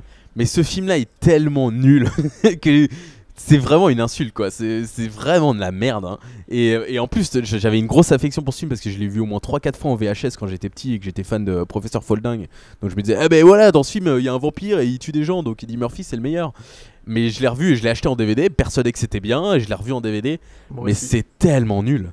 Mais c'est hallucinant à quel point il y a aucun rythme. C'est hallucinant à quel point c'est inintéressant et que c'est pas drôle. Et enfin, c'est rien ne va dans ce film. Et le potentiel, Wes Craven fait une comédie R-rated avec un vampire et Eddie Murphy euh, moitié comique, moitié sérieux. C'est tellement bandant que jamais, mais jamais le film n'est sur ça, quoi. Jamais le film n'est intéressant. Et c'est hallucinant de voir un ratage complet comme ça. Et toi, Tony hein? Euh, moi j'ai détesté, hein. Genre, on en a parlé tout à l'heure, j'ai trouvé que c'était... pff, Enfin, je me- en fait, je pensais, à, je pensais bien me marrer dedans, mais je me suis... Enfin, voilà, non, je, je me suis fait chier. Je me suis fait chier tout le long, j'ai trouvé ça nul. Et puis après, on arrive euh, donc au le renouveau de Ah sa bah, carrière. voilà. Ah, voilà. Scream, Le coup de Scream fouet. 2. Le, coup, de fouet, grâce à Kevin Williamson, effectivement. C'est vrai que c'est, c'est quand Scream est sorti, je me souviens très bien que jusque-là, euh, Wes Craven, comme je vous l'ai dit tout à l'heure, c'était le réalisateur euh, de série B, un réalisateur considéré de, par la presse, euh, la presse cinéma euh, comme un mec qui faisait que de la série B horrifique, sans grand génie, quoi. Et quand Bah, même aujourd'hui, enfin, même aujourd'hui, je, Bah, je vais pas me faire bah, des amis, mais la- la- Non, mais attends, comme Freddy. Non, mais attends, juste. Tu ne sais pas ce que je veux dire. non, mais comme euh, aujourd'hui, j'ai l'impression que ça devient cool de dire qu'Halloween est un chef-d'œuvre, mais que Freddy, ça reste toujours Freddy, et que comme il fait des blagues et qu'il y a des meurtres gore, euh, on peut pas dire Pas que dans c'est un chef-d'œuvre. Pas dans le premier. Euh, Dans le premier, je trouve pas qu'il fasse des blagues. hein. ouais, si, À partir, se à coupe partir les- du troisième. À partir du troisième. Il fait, Ah, je dis pas qu'il se fait des blagues, mais euh, quel autre boogeyman se coupe les doigts pour faire rire Et quel boogeyman sort d'un mais- téléphone non, pour mais, embrasser non, non, mais attends. Mais attends, je tu as attends, vu- mais tu as dingue. vu la scène quand il se coupe les doigts Tu trouves qu'il fait rire? Mais il est horrible. Il est là, il Je grimace. sais, moi, ça me fait rire. Je trouve ça drôle. Je trouve crade. Je trouve crade la scène quand il s'ouvre le ventre et tout avec les asticots. qui Non, mais alors. Je trouve ça pas drôle. Moi, Je ce, qui est dingue, c'est que tu vois très bien ce que je veux dire, mais que comme j'ai employé un mot qui est dit souvent en parlant de Freddy, tu t'es, vexé. On sait très bien que Freddy fait peur dans le premier. Je dis juste que comme Freddy n'est pas, euh, n'est pas mutique, si tu préfères, n'est pas mutique, il parle, il fait des choses, euh, il allonge ses bras et tout ça, euh, il y a cet aspect un peu, ouais, un peu série Z euh, qu'on prête au film, et alors que ça devient ultra cool de dire qu'Halloween est un chef-d'œuvre. Alors pour moi que le Carpenter c'est très bien, mais euh, Freddy pour moi ça en termes de slasher, mais ça encule totalement le Halloween de Carpenter quoi.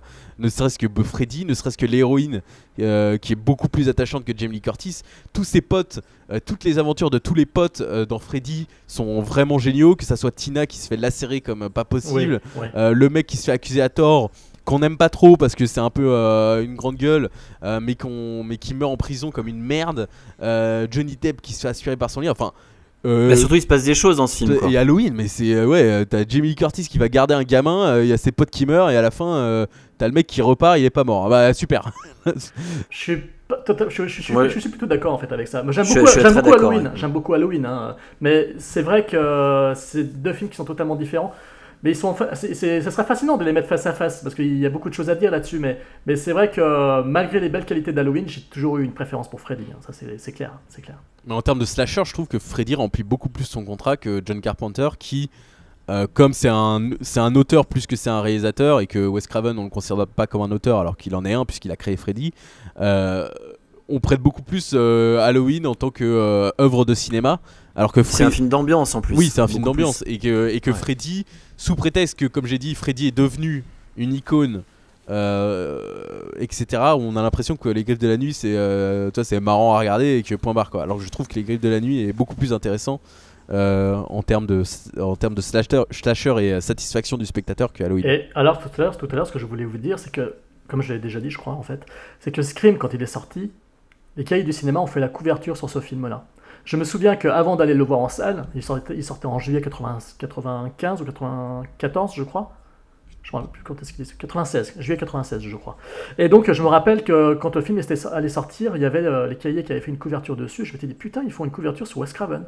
J'avais acheté le magazine et tout. J'étais tout heureux de voir un article dans les cahiers du cinéma sur Wes Craven. Euh, traité comme ça aussi intelligemment par les cahiers du cinéma, avec toute une, une étude du film, euh, où ils en disaient beaucoup de bien. Et, et avant d'aller voir le film en salle, j'étais heureux. Je m'étais dit, putain, ils ont, dit du bien de, de ce réalisateur que j'adore. Et après ça, après ça j'étais là en train de me dire, qu'est-ce qu'ils vont dire dans Télérama? Est-ce que Gilbert Salacha, il va dire du bien de, de Scream, ou est-ce qu'ils vont le défoncer comme ils font à chaque fois?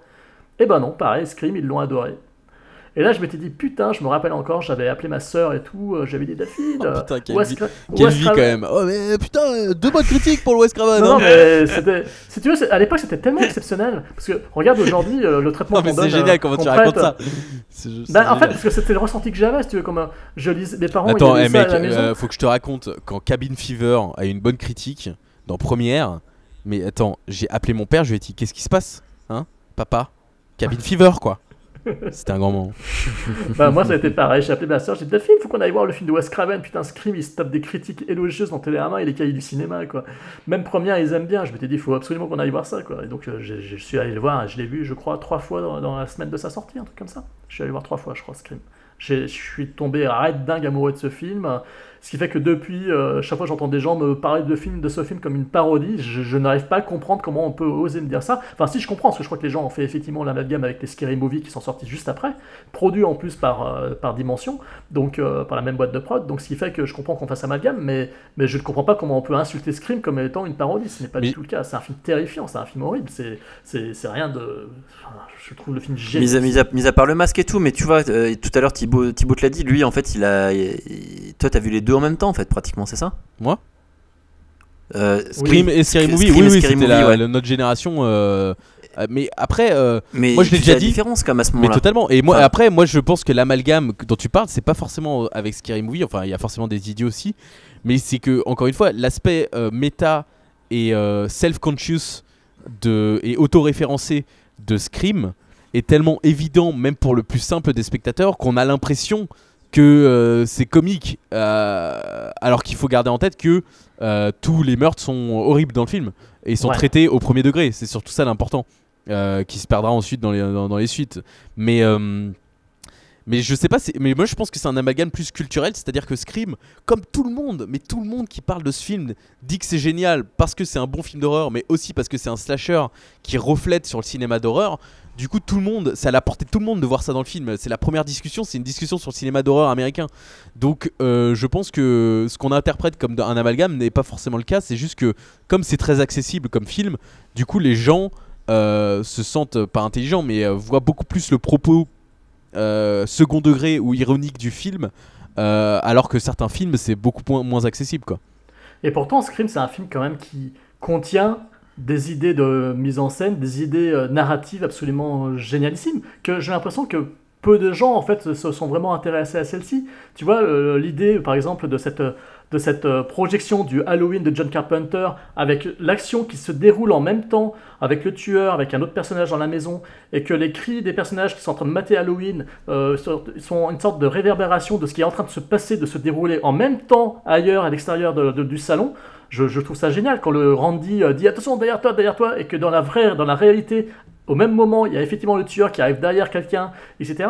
Je trouve que ce film est blindé d'idées de mise en scène, mais complètement oufissime, quoi. Euh, tout, co- comme, tout comme l'idée du retard euh, vidéo aussi, euh, l'idée de ce retard vidéo qui fait, qui crée une sorte de, Ah oui, de pause oufissime. temporelle, de Oh pause là là. temporelle dans laquelle le tueur peut se l'une- camoufler. L'une des meilleures idées scénaristiques d'un film d'horreur. C'est les gens qui regardent une télé pour savoir où en sont les personnages. Quoi. tu, tu- pardon, tu voulais dire quelque chose? Non, je voulais dire qu'en fait, euh, pour moi, vous, enfin, l'analyse, elle est pas au même niveau. C'est-à-dire que euh, par rapport, quand on dit qu'il y a un amalgame qui peut être fait avec euh, les parodies, les choses comme ça, là, on se place, je pense, plutôt au niveau public et mainstream. Enfin, toutes les personnes qui sont pas forcément cinéphiles et qui voient ça de cette façon-là. Et après. Toi, quand tu arrives et que tu dis, bah, on n'a pas vu ces superbes idées de mise en scène ou quoi, là, pour moi, tu es déjà plus en fait dans un. Dans une- pas une analyse cinéphile, mais, euh, mais presque. À mon avis, euh, enfin, si tu veux, euh, c'est pas parce que euh, le, enfin, c'est pas que les gens l'ont pas vu. Après, les, pour toi, les critiques ont pas vu ça. Ils ont bien vu ça, les critiques. Non, Mais le fait public, que- le oui, je public pense, cible, oui. Donc le la- public, l'aspect voilà, le- méta est tellement évident que le public euh, Voilà. type sait très bien que c'est un film méta. hein. exactement. Mais je pense ouais. que, Ouais, je pense que c'est pas forcément une amalgame avec Scary Movie, même s'il y en a une, Non. effectivement. Mais c'est aussi, il faut penser aussi au fait que les suites ont ruiné l'impact du 1. C'est-à-dire que les suites sont tellement autoparodiques à un point Ah où oui. euh, le 3 est quand même sur le tournage de Stab 3. Enfin, tu vois, c'est tellement, ça part tellement loin dans le méta que du coup. Comme les gens ne sont pas forcément, euh, n'ont pas envie de revoir Scream tous les ans pour se rappeler que c'est un bon film, euh, du coup, c'est aussi parti de là. C'est-à-dire, moi, je sais que je fais la- partie de la génération qui, une fois que le 3 est sorti, Scream 1, c'était de la merde, quoi. C'était genre, ouais, Scream, c'est bon, on a vu trois films, c'est devenu nul. Et c'est vrai qu'il faut se rappeler et se reprendre une claque avec le 1 pour savoir que c'était quand même un pur film et que l'aspect méta dans ce film n'est pas péjoratif. euh, contrairement à tous les autres euh, Kevin Williamson quasiment, c'est que l'aspect méta, comme tu dis, c'est des idées. L'aspect Oh, méta. oh, oh, oh, tu vas pas dire du mal quand même de Killing euh, Mrs. Tingle? Mon dieu. Ah, si, si, Teaching. Tu peux en dire, tu peux en dire, Teaching, peux en dire. Mr. King. Ouais, Mais euh, non, mais voilà, c'est enfin le méta dans ce film est utilisé brillamment parce que c'est pas juste méta pour être méta, contrairement au 4 pour moi et au 3. C'est c'est méta pour avancer la mise en scène. Par exemple, exemple parfait, le fait que, comme tu as dit, euh, Halloween, il regarde Halloween et elle dit derrière toi, et en fait c'est ce qui se passe vraiment dans le film, c'est ce qu'on appelle euh, une scène méta. C'est-à-dire c'est c'est littéralement l'analyse de ce qu'on est en train de voir et que le cinéma influe dans la réalité et tout ça.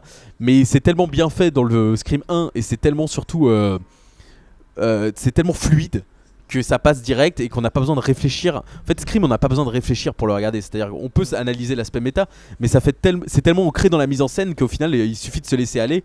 Alors que dans le 3 et le 4, je trouve, et dans d'autres films Ouais. euh, qui utilisent l'aspect méta, c'est tellement forcé dans l'intrigue que c'est impossible de voir autre chose que l'aspect méta quoi. Et donc je pense que c'est aussi les suites qui ont détruit euh, la légende qui a été Scream pendant euh, les 2 ou 3 années après sa sortie quoi. Pas avec le deuxième quand même cependant, parce que c'est vrai que le deuxième il continuait à avoir les mêmes qualités je trouve que le premier. Le deuxième je, je le mets pas au même niveau que le premier Scream, mais je trouve que tu disais tout à l'heure, tu parlais de la- tout à l'heure de, de l'introduction, l'introduction Ouais, dans le euh, cinéma. Elle, est- elle est- elle est génialissime cette introduction. Le- le- le- le- la scène, moi à chaque fois je me mate cette introduction avec Jada Pinkett qui finit, euh, qui s'effondre sur le devant l'écran avec tout le monde en train de mater hystérique euh, la projection de Stab avec les masques et tout. Je trouve cette euh, scène d'introduction. euh, Ouais, après moi je comprends qu'on peut lâcher parce qu'encore une fois c'est plus, plus la saga avance, plus on est dans le méta vraiment, enfin tu vois, faut s'accrocher quoi. Le spectateur lambda, il a pas envie de- forcément de voir un film et dans le film, il y a les événements de Scream qui sont représentés, mais c'est Stab, donc euh, Stab existe vraiment parce que c'est Scream. Enfin, tu vois, on part très très loin, très très vite. Mais Scream 2 garde ce côté, euh, les meurtres sont importants, même si le reveal du- de la méchante est absolument abominable, quoi. Mais, euh, mais je suis la mère de Billy Loomis. Et ben voilà, Thibaut vient de spoiler. le- Oh mon dieu, j'ai spoilé Scream 2. Mais on garde ce côté, mais il y a des scènes grandioses dans Scream 2, quoi. Le, le climax dans l'amphithéâtre, et la scène de la vidéo Ouais. et tout ça, avec la vitre sans teint et Dewey qui se fait. Enfin, Oui. c'est. Il y a des, il y a des scènes de ouf. euh, Ouais, ouais, euh, je suis d'accord. c'est du grand Craven. Après, l'aspect. euh, moi, je dirais que l'aspect raté, surtout Scream 2, c'est l'aspect euh, teenage, euh, université, euh, sororité, euh, Jerry O'Connell qui chante une chanson devant tout le monde. Ça, c'est c'est risible, quoi. Ah oui, je me rappelle. Et que, Timothy et que pour le coup, tape dans les mains. et pour le coup, je trouve que l'aspect méta, autant quand c'est Jamie Kennedy dans le 1 qui le raconte, comme on n'a jamais vu ça et que c'est le seul personnage qui parle comme ça, c'est cool. Autant dans le 2, quand elle débarque dans une salle de cinéma et qui parle direct des suites, genre, mais l'Empire contre-attaque, c'est beaucoup mieux, le parrain 2 et tout ça, ouais, mais il y a plein de suites. Enfin, là, c'est vraiment Kevin Williamson, il se fait plaisir, il se dit, bah, c'est bon, ça a marché dans le 1, je vais en faire plein dans le 2. Et le problème, c'est que personne l'arrête, donc du coup, ça donne le 4. Et en quoi. plus, et en plus, il utilise la musique de Broken Arrow à chaque Ouais, apparition de David ça, c'est une musique culte que pour moi qui n'a jamais fait partie de Broken Arrow, j'en ai rien à foutre. Pour moi, c'est la musique de Scream 2 quoi. Mais c'est vrai que Scream 2 se perd beaucoup. Enfin, il y a quand même une interview à un moment de euh, je sais plus comment elle s'appelle cette conne mais euh, mais de- l'interview de, des acteurs de Stab dans le film et donc du coup ils parlent de leur expérience et t'as Dewey euh, qui regarde ça et qui se dit mais t- bref. Ça part quand même très loin dans le, le méta et c'est à partir de là où je pense que le statut euh, film d'horreur pur de Scream s'est retrouvé un peu bafoué parce que on aimerait tous dire qu'une saga euh, on peut l'arrêter quand on veut que tu sais euh, les gens qui aiment pas Spider-Man 3 ils, euh, ils peuvent se dire bah, il y a que le 1 et le 2 mais on sait tous que quand on voit la suite on sait que ça fait partie de, de la saga et donc du coup c'est très dur Oui, de regarder Scream et de pas penser au reste de la saga oui, quoi. c'est vrai. Et après on passe à bah, Music of My Heart, je, voilà, Je l'ai pas vu. euh, moi je l'ai vu il y a très longtemps et c'est de la merde. Mais euh, Pas vu non plus. Ouais, c'est ouais. ensuite euh, ouais Scream 3, bon on en a parlé euh, vite fait. Oui. Euh, ouais, on n'a pas entendu Tony dessus. De quoi? Scream 3 on t'a pas 3. entendu dessus. On sait que Jérôme aime bien, on sait que moi j'aime pas, mais toi Vraiment, vraiment sans plus en fait. Moi, euh, ce qu'il y a, c'est que j'avais, euh, j'avais pas mal aimé euh, donc le 1 et en fait, je crois que j'ai, enfin, c'est dur à dire, mais je crois que j'ai préféré les, préféré quand même le 2. Euh, mis, à, mis à part, mis à part la fin, voilà, bon, ok, d'accord. mais voilà, autant les deux premiers, j'avais bien accroché. Autant sur le 3, à part, effectivement, il y a quand même certaines bonnes idées, mais dans l'ensemble, non, je vais pas, pas trop accrocher. Comme le 4, hein, tout à l'heure, je vous ai, je vous ai donné, en fait, il y, a, y a quelques scènes euh, qui, qui me plaisent bien, mais dans l'ensemble, euh, dans l'ensemble, non, ouais, enfin, voilà. Moi, je suis. Moi, en fait, c'est- vrai que si je refais ça, c'est pour ça qu'au départ, j'étais pas hyper euh, partant pour faire une filmo, euh, parce que pour moi, en fait, si je regarde, en fait, les films de Wes Craven qui m'ont marqué, il y en a pas tant que ça. Donc il y a du Freddy, Freddy sort de la nuit, Scream, Scream 2. Et voilà, mais c'est ça, c'est ça. Mais en fait, c'est ça qui est dingue, c'est que voilà, ils sont hyper marquants et donc pour moi ça me mais par contre voilà, je suis pas je suis obligé de dire que ouais, non, Scream 3 bof quoi. Bof. Bof. Ouais, Nul. non, nul. Nul à chier. Moyen, très moyen, très moyen, on va dire. Après, il a voulu faire, euh, avec son dernier, avec Scream 4, il a voulu euh, s'intéresser un peu au phénomène des remakes. Je trouvais l'idée assez honorable, là, c'était assez bien vu, de faire une sorte de, de, de- Là, on est encore, là, là, on était effectivement dans le méta-méta, comme avec Scream 3, on était un peu Ouais, dans la parodie ouais, du méta. Ouais, mais moi je peux Mais, pas. mais, quoi. mais, mais l'idée, mais, mais quand même, quelque part, euh, l'idée des motivations du, des, des meurtriers, de, enfin, de- de- Oh du non. meurtrier principal de Scream 4, je trouve ça assez intéressant. C'est l'une des pires cette- justifications que j'ai Bah, entendues de, de bah, moi je l'aime bien, je l'aime bien parce que c'est une, c'est une motivation très actuelle, très contemporaine, de, de ces gens qui veulent absolument être mis en avant, en mis en lumière avec toute les, la télé-réalité, etc. Et le, et le fait de jouer en plus sur l'idée du remake, on fait une sorte de remake de- des événements du premier, je trouvais que l'idée était très astucieuse. Bah, moi, ce que j'aime pas dans la saga Scream, c'est que c'est le genre de saga qui se dit Ah bah on l'a fait pour les autres épisodes donc faut le faire.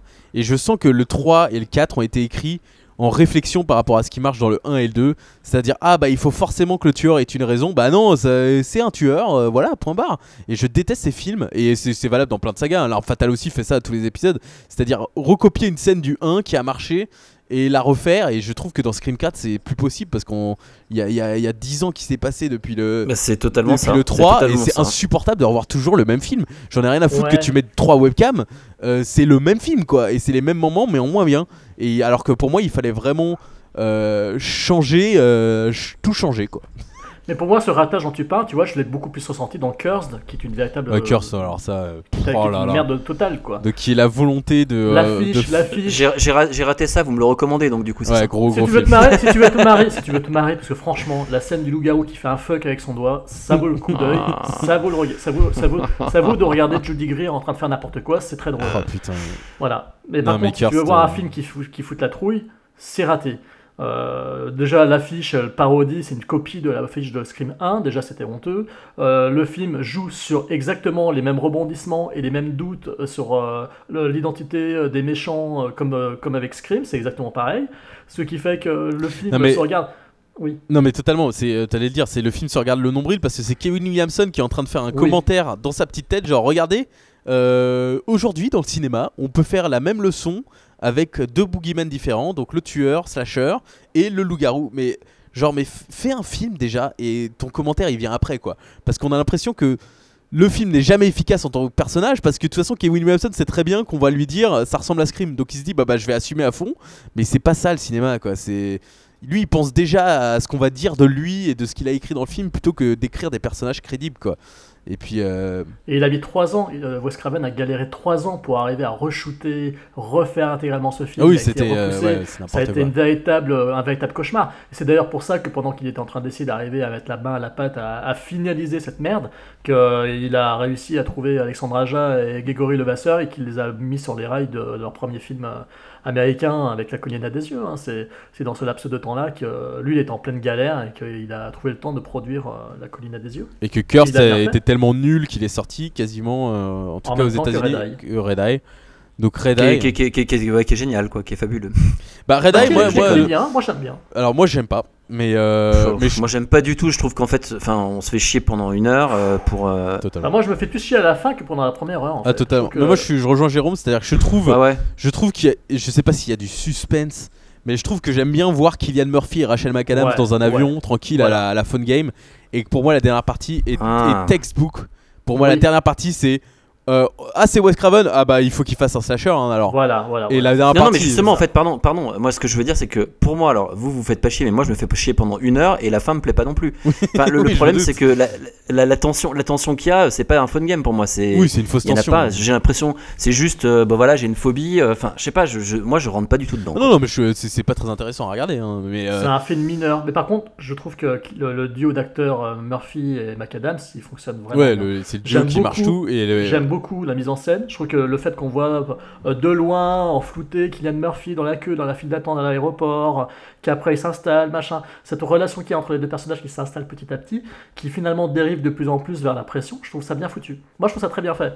Après, voilà, c'est un peu le, défaut tout à l'heure euh, que tu citais pour le sous-sol de la peur. Ça fait très épisode euh, Twilight Zone ou série Le Voyageur, une série de ce style-là. Ça, ça ça aurait fait un bon épisode de, de 40 minutes, un épisode de Masters of Horror euh, sans aucun problème. Un film de. Bon, il dure 1h20, il dure pas longtemps. hein. C'est comme Ouais, mais euh, ils bon. sont tous les deux pénalisés par une durée très ridicule. Mais voilà, ça suffisait largement, mais ça aurait pu être euh, amputé de, de la- d'une bonne moitié, ça c'est clair. Et je trouve que franchement la dernière partie pour moi c'est Wes Craven qui s'auto-parodie Oui. mais sans s'en rendre compte quoi. Ça se voit qu'il parce que ça, le film est ultra premier degré donc il y a pas de commentaire sur là il faut pas chercher le, le méta. C'est juste euh, lui qui essaye de faire une scène de suspense et ça et genre euh, ça m'énerve parce que Freddy est pour moi l'un des rares films qui comme ça parle de cauchemar, les jumpscares sont totalement justifiés. C'est-à-dire que les jumpscares sont les réveils des personnages. Euh, Scream, c'est aussi dans le genre, c'est-à-dire on parodie les jumpscares, et donc plus on va dans la saga, plus il y a des jumpscares gratuits. Mais là, Red Eye, il n'y a aucune raison qu'il y ait des jumpscares, quoi. C'est genre, euh, non, c'est, en plus, c'est un film qui est soi-disant un thriller psychologique, entre guillemets, pendant une heure, quoi. Donc, euh, ouais, je trouve ça assez impardonnable euh, d'avoir fini ce, ce film par là, quoi. Alors Wes Craven, après ça, il a eu un peu de mal à s'en remettre. hein. Il s'est plus poussé vers la production. Bon, ça faisait déjà un moment hein, depuis Scream qui produisait quelques petits téléfilms d'horreur, hein, des trucs pas toujours très recommandables ou des films très sympas. Wishmaster, le premier Wishmaster était très rigolo. par Ouais, exemple. ouais. Il est très fun à regarder. Euh, il s'est retrouvé sur le projet Paris Je t'aime avec le segment euh, du Père Lachaise, qui est le segment, euh, bon, un, segment assez intimiste d'ailleurs, parce que c'est- Ouais, ouais, très, très intimiste. Et puis après, un film que beaucoup considèrent comme un film, enfin que lui considère comme un film très personnel et qu'il a eu. bah oui, bah je sais, mais je, te- je te- je te le dis s'il en a dit. Hein. Tu parles de My Soul to Ouais, Take, non My Soul Oh là là ouais. là là. Oh là là, le, Alors- film de, le film de couloir, c'est ça, le de couloir Alors, itinérant. alors oui, c'est ça. Alors c'est un film en fait euh, que Wes Craven a eu beaucoup de peine en fait euh, quand il a lu les retours critiques, ça lui a fait pas mal de mal. je sais. Oh, film en 3D tout pourri, il marche pas. Moi, je l'ai pas vu en 3D, je l'ai. Enfin bref, voilà. Donc c'est un film euh, un peu maudit parce que déjà il a mis je sais pas combien de temps à sortir en. France euh, en vidéo. Il est sorti, je crois l'année dernière. Il est sorti en tec- sortie technique en plein en plein été euh, en 2012 ou je sais plus quand c'était. Il est sorti l'an passé en, en DVD euh, Blu-ray euh, rapidos quoi. Donc euh, voilà. Euh, c'est un film euh, qui est blindé de défauts. Je suis d'accord. C'est pas mon Craven préféré, ça c'est je suis d'accord. C'est affreux visuellement et il y a des effets visuels abominables. Alors, c'est. Je, ne dirais pas qu'il y a des effets. euh, que c'est affreux- je ne dirais pas que c'est affreux visuellement, parce que je trouve qu'il y a des scènes très réussies dedans. Enfin, très belles. Euh, c'est un film, je trouve, qui, qui. En fait, à chaque vision, parce que je l'ai dû- j'ai dû le voir deux, trois fois, euh, en Blu-ray, à chaque vision, je, vous, je vais être honnête, je découvre des choses sur ce film que je n'avais pas percuté. Alors, j'en ai discuté avec Alain Schlokoff et tout autour de ce film, parce que lui, je, je sais qu'il l'aime plutôt. Il aime plutôt bien. Et il m'a apporté des pistes sur ce film, euh, et sur la schizophrénie notamment, et c'est vrai que le film joue à fond là-dessus. Il y a des séquences qui sont complètement étranges. Euh, il y a des moments où on se demande tout d'un coup euh, ce qui se passe. Le film surprend. le film surprend sur l'identité des personnages. Il surprend sur notamment le personnage d'une fille Pendant toute la première moitié du film, on sait pas du tout qui elle est, on s'en fout complètement. Et d'un coup, elle prend une importance telle qu'elle devient un des personnages principaux du long métrage en plein milieu du film. Ça, je trouve que le film prend des risques, il étonne, on est toujours surpris. Euh, J'adore, euh, enfin j'aime beaucoup Mac Mysterio, en fait c'est un acteur que j'aime bien. Je trouve que dans le film, euh, je l'aime bien. Je trouve qu'il joue bien. le mec un peu maltraité, un peu timoré, à la limite de, de l'autisme ou de la schizophrénie. On sait pas trop ce qu'il est, de, de quoi il est, de quel trouble de- il a. Enfin, je trouve ça, je trouve que c'est un film en fait qui est assez fascinant. Euh, son gros défaut, c'est que le climax est complètement raté. Euh, c'est que le tueur a un look absolument ridicule. Euh, ce costume de corbeau, je ne sais quoi, c'est immonde. Les scènes de meurtre sont pas spécialement graphiques, mais le film ose des procédés narratifs tellement surprenants, notamment comme je l'ai dit sur, le, sur, le, sur la schizophrénie, ce qui fait que tout le long, on n'arrive pas, on n'arrive pas à savoir si on est dans de dans quelle réalité on se trouve ou avec quel personnage on se trouve en fait? Et quand on revoit le film plusieurs quand on revoit le film, je vous promets qu'on découvre des choses à chaque fois. On découvre des choses sur ce film qui sont assez intrigantes. Donc c'est un film en fait que je pense qui est mineur, qui est moyen, mais qui mérite d'être revu pour euh, pour en fait euh, les tentatives de la tentative réflexive, les les tentatives de réflexion qui, qui, qui étaient traitées dans ce film en fait. Enfin, il y a eu quelque chose en fait qui fait que ce film n'est pas un ratage total quoi, pour moi. Ouais, c'est bordélique pour moi. Pour moi, c'est bordélique. euh, il, y avait... il, il annonce des trucs, en fait, il les utilise euh, à peine. Et, euh, et dans, le, et dans, le- dans le truc, moi, je trouve que c'est juste, en fait, un. C'est bordélique, ouais, c'est ça. Je sais, ouais. Je j'ai pas trouvé. Et je trouve pas ça beau, Jérôme. hein.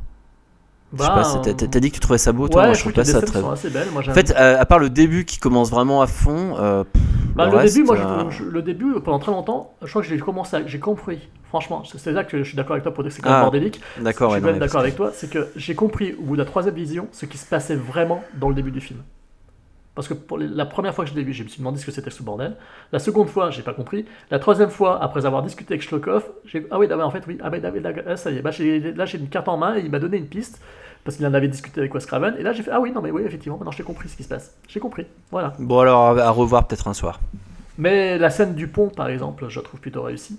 Euh, Il y a certaines séquences que je trouve assez, assez belles, en fait. Euh, je trouve que la, la lumière, la- la- la- le côté bleuté me fait penser un petit peu à ces films des années 80, comme Peur Bleue, par exemple, qu'on a, de Daniel Attias, qu'on avait redécouvert ensemble euh, avec Thibaut, d'ailleurs, qu'on l'a vu ensemble, je crois, chez Ouais, moi, il me ouais, semble. ouais. Hein Donc je trouve qu'on retrouve un peu cet univers-là, cette, cette palette graphique-là qui, que j'aime bien, moi, qui est propre aux années 80, très bleuté. Donc voilà, mais c'est un film que. Voilà, et puis bon, il est un poil trop long, il dure 1h50, je crois. C'est un poil trop long, certes, euh, et oui, effectivement, bordélique. Mais c'est un film qui exerce sur moi une certaine fascination.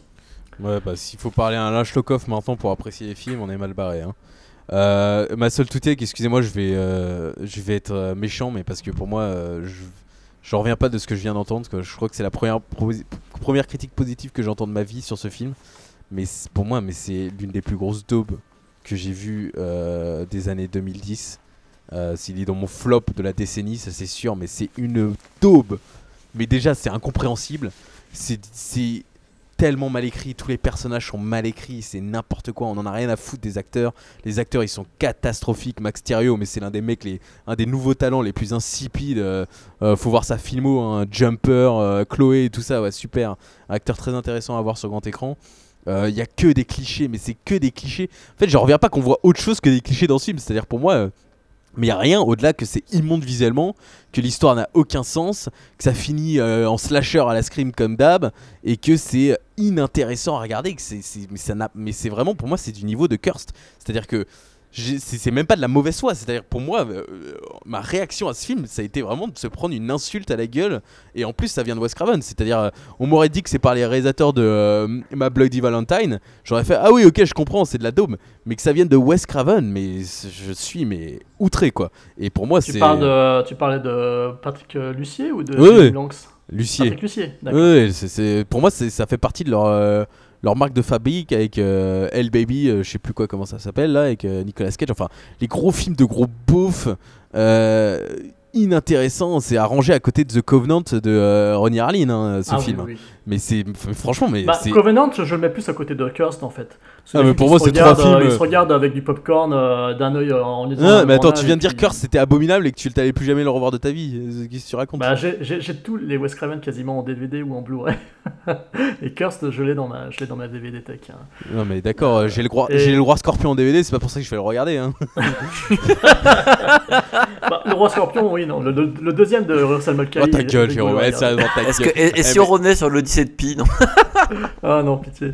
Non, non, mais non, mais je, je suis d'accord avec toi. Non, mais je comprends, je comprends. T'inquiète pas. C'est juste. Non, que- non, mais il y a pas à comprendre, en c'est que le monde pense que- comme moi et que euh, je pense que vous êtes des malades mentaux, enfin surtout toi, et toi et Alain Schlokop, faut vous interner, c'est parce que c'est pas parce que Wes Craven est sympathique et a fait des bons films que ça rend ce film bien, quoi. C'est quand même, mais c'est une merde absolue ce film. C'est pour moi, il n'y a pas d'autre solution. Désolé, je suis très euh, agressif et euh, étroit d'esprit, mais enfin ça m'a tellement choqué ce film que je, je n'en reviens pas de ce que j'entends.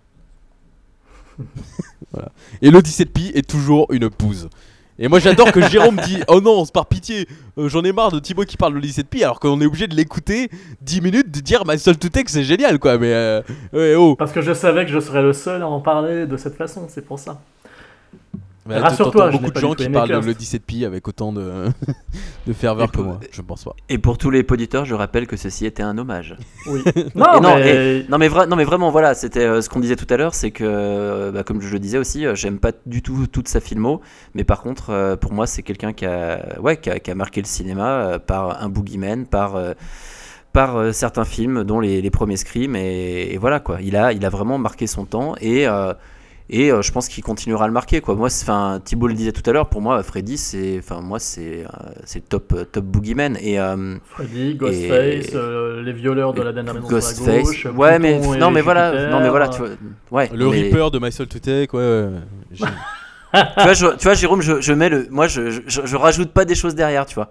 C'est vraiment euh, pour moi en fait, euh, même si c'est les trucs les plus connus, quelque part en fait, c'est, bah, c'est ce qui, c'est ce qui restera derrière, quoi. Totalement. Mais Et- moi, je disais pas ça pour ajouter des choses derrière. On peut pas non plus euh, nier que La Colline à des yeux ou La Dernière Maison sur la gauche sont des films chocs, des, font, partie des électrochocs des années 70.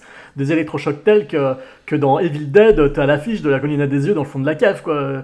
Euh, voilà, et que. Enfin, d'ailleurs, c'était sympa ce petit Ouais, mais euh, moi je préfère un massacre à la tronçonneuse dans ce cas-là. Euh, oui, oui, oui, oui. Tu vois ce que je- Oui. tu vois ce que Moi, je veux dire, mais- même, je les mets- pour être honnête, je les, je les aime autant l'un- que l'autre en fait. Ah, J'aime les deux. J'aime ouais. bien les deux en fait au même Mm. niveau.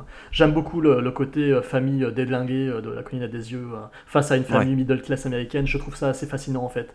Le, le paradoxe entre la famille des collines et la famille dans son camping-car, hein, je trouve ça très très fascinant. Euh, Alexandra Aja et le Vasseur sont partis tout à l'heure de Thibault le disait dans un délire complètement oufesque avec les mecs qui ont muté et tout. Mais voilà, moi j'ai- j'aime bien, j'aime bien, j'aime beaucoup ça, pour être honnête. Ok, tu veux qu'on refasse la filmo, c'est ça? Non, non, non, non, désolé. non, non, désolé. Non mais euh, non mais je suis, je suis d'accord avec Tony et puis euh, non et puis Et ça- par rapport, aux autres, par rapport aux autres cinéastes, par rapport aux autres, par rapport à Carpenter par exemple. Bah, Carpenter forcément, comme euh, c'est un génie visuel et, et que ses films sont parfaits visuellement, chose que Wes Craven, malgré tout son talent, n'a jamais fait de film parfait visuellement. Carpenter a plus ce côté auteur, comme j'ai dit, et que même ses, ses plus grosses bouses sont sublimes visuellement, quoi. Même Euh, The Ward Hein Même The Ward Ah non, mais moi, je, en fait, à partir de 2000, moi, je, ces réalisateurs Ah, n'existent bon. plus. hein. D'accord. Donc Wes Craven, euh, Toby Hooper, euh, Carpenter, Toby Hooper, il- ça fait un moment- ça fait un moment, Joe Dante, euh, moment. ils peuvent arrêter de faire des films à partir de 2000. Moi, c'est bon, hein, leur, leur filmo est faite. hein. Mais euh, Ouais, c'est clair, c'est clair. non, mais bah, voilà. Brian de, Palma, Exactement. bah, Dario Argento. Non, mais c'est vrai. Oui, hein, t'as tout-. Mais après ils ont pas, après ils ont pas à rougir ces gens-là. Ils ont fait des trucs euh, très Oui. bien, mais c'est vrai qu'à un moment donné Ouais. où je pense que, enfin voilà, tu, tu décroches de la réelle, quoi. Et, mais, mais Wes Craven est surtout quelqu'un de très intelligent, comme tu as dit, et qui est très. euh, Enfin, moi je recommande surtout, voilà, si vous voulez explorer un peu plus Wes Craven en tant qu'homme, euh, le documentaire Never Sleep Again, documentaire de, euh, de 6 heures, il me semble, ou 4 heures, sur euh, la saga euh, Freddy, qui est absolument génial, qui est, euh, enfin, qui est l'un des meilleurs documentaires jamais faits sur le cinéma. euh, euh, dans le sens où c'est la saga Freddy et c'est absolument passionnant et ça revient sur tous les films sans langue de bois avec des anecdotes et évidemment Wes Craven est la figure emblématique de ce documentaire et aussi le documentaire un peu moins intéressant mais toujours mais t'étais quand même pas mal sur la saga Scream qui s'appelle Still Screaming donc c'est euh, c'est cette nouvelle mode de documentaire indépendant. Donc du coup c'est pas produit par les studios. Donc du coup on peut dire ce qu'on veut sur les films. Et, euh, c'est très intéressant à voir et qu'on voit que Wes Craven est quelqu'un de très très réfléchi et qui n'a euh, aucun ego en fait. On dirait que c'est un homme qui, est- a pas d'ego ce qui peut sembler ironique parce que il s'autocite dans pas mal de films, il joue quand même dans New Nightmare et tout ça. Mais quand il parle des films, il est très très. Enfin, il est assagi, il en parle normalement sans, sans, euh, sans dire de bêtises et tout ça. Donc, euh, je recommande. Bah, faut, voir tous les hommages quand même qui ont déferlé sur la toile après sa mort. hein. Que ce soit des réalisateurs que John Carpenter a compté parmi les premiers, Roger Corman, enfin tout le monde, tout le monde a y été de son, a été de son petit Darius, euh, Joey Dante sur sa page Facebook, des journalistes, des acteurs, des comédiens, tous, tous, tous, de Sarah Michelle Gellar en passant par Heather Langenkamp, Robert Englund, c'est fou, c'est fou comme ce mec en fait était vraiment, mais vraiment apprécié dans le milieu quoi. Totalement. Mais euh, oui. Ok. Non, ce que je veux dire par là, c'est que c'est un mec. En fait, ce que tu dis, des qualités de peur de son ego, etc., le fait qu'il ait des. Enfin, ça, ce sont des choses qui apparemment euh, sont. Tout ça, c'est revenu dans tous les hommages Ouais, qui, ont, qui ouais. ont été euh, écrits à sa mort. Sauf, euh, sauf avec Tarantino. Parce qu'il n'a pas du tout. euh, en- Vous avez vu euh, récemment, il y a l'article du Figaro qui dévoile que Tarantino avait chié sur la gueule de Wes Craven parce qu'en fait, il voulait tourner Scream. Et euh, ça fait un peu de bruit euh, depuis euh, hier, je crois, sur la toile, euh, parce que le Figaro a ressorti des propos qu'il avait tenus, euh, mais bien avant la mort de Wes Craven. hein, il, en fait, il a chié sur la gueule de Wes Craven euh, de façon assez, assez, assez violente quand il a fait la promo de son prochain film, The Hateful. euh, Oui, enfin, oui, enfin, le Figaro, merci. C'est bien de ressortir les trucs comme ça en plus. Ouais, Non, Non, mais oui, mais justement, non, mais surtout le Figaro, ouais, d'accord. euh, les gars, on a l'impression que c'est des journalistes, genre putain, c'est les hommes du président. Non, mais c'est une interview qui date de deux semaines. Tout le monde a déjà dit que ce qu'il pensait de Scream, euh, c'est pas parce que tu le. re- Enfin, il pense ce qu'il veut de Scream, quoi. Il fait ce qu'il veut, quoi. C'est. euh, Non, mais je trouve ça. euh, oui, le Figaro. Qu'est-ce que tu cites le Figaro N'importe quoi. Non, mais c'est parce que ça fait Non, du mais tu- buzz, tu cites l'interview originale, l'interview originale de Tarantino qui dit que Scream, il a pas aimé, qu'il aime pas la- l'aspect self-conscious et qu'il aurait pas du tout fait ce film pareil. Mais voilà, c'est tout. Il y a pas à chier une pendule. euh. Mais je suis pas une pendule, je, je raconte. Non, mais j'insulte le Figaro. Excuse-moi, j'ai un problème avec le Figaro là qui se croit pour les génies. Genre, euh, Hey, on a ressorti l'article qu'on a sorti la semaine dernière. Non, mais oui, voilà. Tu m'aurais dit, ils ont ressorti une- un article d'il y a 10 ans, ok. Mais non, c'est littéralement le. Il y a deux semaines qu'il a sorti, qu'elle est sortie cette interview. Bref. N'achetez pas le Figaro, achetez Libération. Ouais, bah, Et sur ces, sur bonnes paroles, au point. Non, sur ces bonnes paroles, donc, euh, ceci était notre hommage une deuxième fois à Wes Craven. Écoute, euh, vous ferez jamais pire que notre hommage à Alain René, qui est peut-être notre pire Non, mais épisode. Je l'ai écouté, C'est que je l'ai écouté deux Je fois. écouté, J'ai eu du mal à aller jusqu'au bout, mais je l'ai écouté. La en plus grosse erreur qu'on ait jamais fait de notre vie, quoi. Bah, euh, parlons d'un cinéaste qu'on aime pas, tiens. Alors ce film-là, ouais, donc il est vraiment pas bien. Bon, on peut dire, il faudrait qu'on dise un truc, un truc sympa dessus. Parlons de No Smoking. Oh putain. Putain. Non, mais on fera, Oui. un, on fera un film au Ginger Mouche avec toi, Thibaut aussi. Oh, J'adore Jimmy Moche. Non, mais je veux en tout. Putain, mais c'est quoi cette vanne? Attends, j'aimerais, euh, excusez-moi, euh, j'aimerais aller au, bout- le- au bout de cette vanne. Quel est le problème? Ah, J'ai jamais quel rapport avec Alain René Non, non, mais c'était pour, c'était pour dire un nom, un nom Ah, comme ça, quoi. C'était juste. euh, Ah, c'est drôle. je n'ai- je Ah, mais avec Jérôme, il n'y a, aucun pas- il y a, pas tout- y a pas toujours de lien. hein. D'accord. Oui, oui, oui, il y avait pas- avait aucun lien. Mais moi, pas, moi, par contre, j'en fais un de lien. Alors. Et le lien que je fais, c'est que un cinéaste nous quitte et un cinéaste naît. Donc maintenant, c'est la minute promo. C'est comme les volcans, c'est comme les volcans. Allez Thibaut, tu viens de vivre une belle et grande aventure. Tu nous expliques J'ai- eh, franchement, je t'adore, Jérôme. Le gars a quand même dit, mais c'est bon, j'ai mes questions euh, et tout, on va lui poser des questions. Bon, alors Thibaut, explique-nous. Euh, oui, bah, super, j'ai- j'aime beaucoup. euh, Alors moi je vais le faire, je vais le faire. Donc Thibaut, Oh, tu Putain.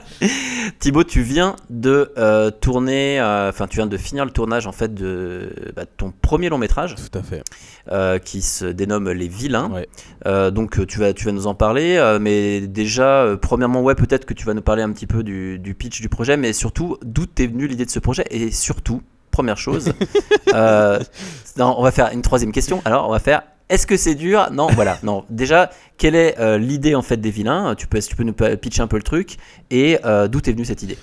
Oui, alors j'aimerais d'ailleurs rendre hommage à Podsac parce que je ne sais pas si vous êtes au courant, mais on a tourné un film en juin en Normandie qui s'appelle Normand Dead, un film d'horreur comique inspiré de. inspiré. Ça va paraître très prétentieux évidemment quand on cite des bons films. Evil Dead 2, euh, Branded et Reanimator et tout ça, donc c'est une comédie d'horreur un peu barrée euh, qu'on est en train de, de fignoler, euh, fini le mixage et qui va, je l'espère, je croise les doigts, être dans des euh, festivals de films d'horreur pendant toute la fin de l'année et début de l'année prochaine. Oui, je parle de toi, pif. Oui, Gérard May, je compte sur toi. Donc voilà, c'était un Bloody Weekend, c'est déjà assuré. Bloody Weekend l'année prochaine. Mais, euh, mais en gros, voilà, je voulais citer Norman Dead euh, parce qu'il y a Podsac dedans qui joue et, euh, et il meurt dans d'atroces conditions. donc, euh, donc euh, voilà. Donc euh, oui, donc moi je, bah, Any Given Film, je ne sais pas si vous nous connaissez. Sinon, donc on est un podcast cinéma, mais avant tout, on essaye d'être des réalisateurs depuis. Depuis qu'on est très jeune. Euh, moi, je suis parti aux États-Unis 4 ans pour faire une école de cinéma et depuis que je suis revenu en France, en fait, on enchaîne des courts-métrages en parallèle du podcast qu'on avait fait. Et, euh, et c'est vrai que les courts-métrages se sont un peu plus, euh, je dirais pas professionnalisés parce que c'est des courts-métrages amateurs, hein, il n'y a pas de poète de production derrière, si ce n'est nos propres moyens, euh, l'argent qu'on met, en commun pour acheter du matos et tout ça, donc on a quand même une structure, mais, mais c'est pas des courts-métrages officiels, etc. Et en fait, nos deux derniers ont été un peu plus, enfin depuis un an, on sont un peu plus, euh, ont un peu plus d'ambition, je dirais, parce qu'on a fait beaucoup de concours, dont euh, le court métrage Je suis un héros, dans lequel vous pouvez voir euh, Jérôme avec un, avec un, pistolet. qu'on a fait pour le concours Nikon et après celui-ci en fait on a tourné en octobre dans un festival de musique trans psychédélique un court métrage qui s'appelle ADN de science-fiction qui est très conceptuel mais qui était notre premier court métrage narratif où on suivait pas une le guide euh, d'un festival euh, ni, même une durée imposée etc donc après on, a, on est passé de ça euh, j'ai eu une expérience sur un long métrage en février. j'ai fait le making of du film d'horreur fantastique Ashura, qui est d'ailleurs pas mal influencé des Griffes de la Nuit.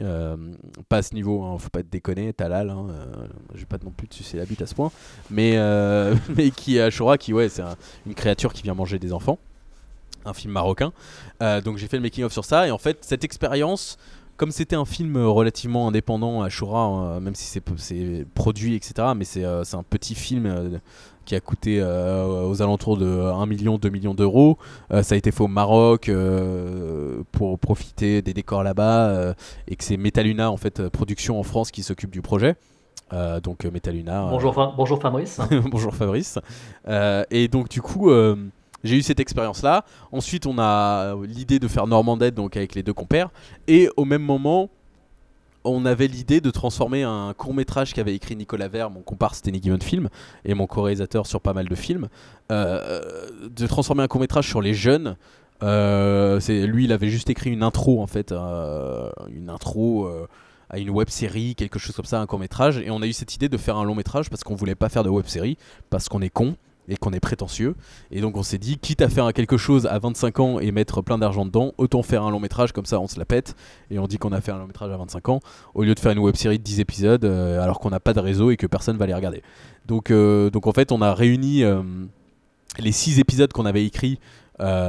préécrits plutôt, on n'avait pas tout écrit, mais on avait planifié 6 épisodes qui s'appelaient Les Vilains, donc, et en un film.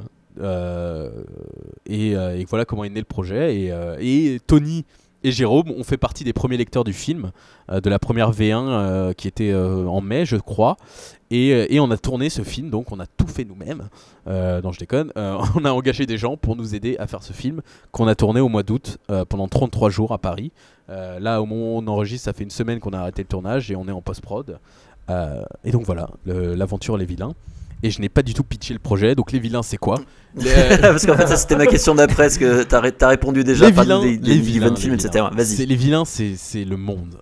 les vilains, c'est les hommes. Euh, non, les vilains, alors c'est l'histoire d'une, euh, d'un, mec de 25 ans qui s'appelle Alexandre, qui est graphiste, qui se fait larguer par sa copine de longue date euh, sur le guet d'une gare. Il se retrouve célibataire pour la première fois euh, depuis euh, 5-6 ans, on sait pas vraiment. Il est avec sa copine depuis la sortie du lycée. Et en fait, il sait pas du tout euh, comment faire. euh, il est célibataire, euh, etc. Et ses amis, ses deux meilleurs potes, le forcent à se mettre sur les sites de rencontres et le propulse un peu dans, malgré lui dans une aventure où il doit rencontrer plein de filles euh, et euh, il a des rendez-vous qui se passent mal et des rendez-vous qui se passent bien euh, et jusqu'au jour où il rencontre Sarah qui, euh, qui va changer sa vie. Mais elle en a rien à foutre de toi, Sarah Oui, ça c'était une private joke. C'est des private jokes que seul Anthony pourra comprendre. C'est bien. Vous, savez, vous, faites un- vous savez que vous faites un podcast pour des gens qui écoutent. Oui, oui, oui, Tout à fait. Et qui ne comprennent, et qui ne comprennent absolument pas ça en plus. Voilà. Voilà, c'est- c'était intéressant. c'est bien. J'admire votre questionnaire et, euh, et je suis content d'être ici pour ma première interview sur les liens. Bah alors justement, non, mais justement Thibaut, quelles, quelles sont tes influences pour ce premier euh, long métrage? Alors en termes euh, d'humour, parce que c'est une comédie. Pas de sac. C'est une- non mais c'est vrai qu'on oui. le dit- en, en force d'en parler sérieusement parce que là par exemple je, je vais lancer le crowdfunding euh, Touscoprod, une page Touscoprod pour le pro- projet euh, la semaine prochaine. Donc si ça se trouve vous avez- elle est déjà lancée au moment où vous écoutez ça. Donc On venez. mettra un lien de toute façon. hein. Donc venez, venez euh, voir ce que ce qu'est le projet de plus près.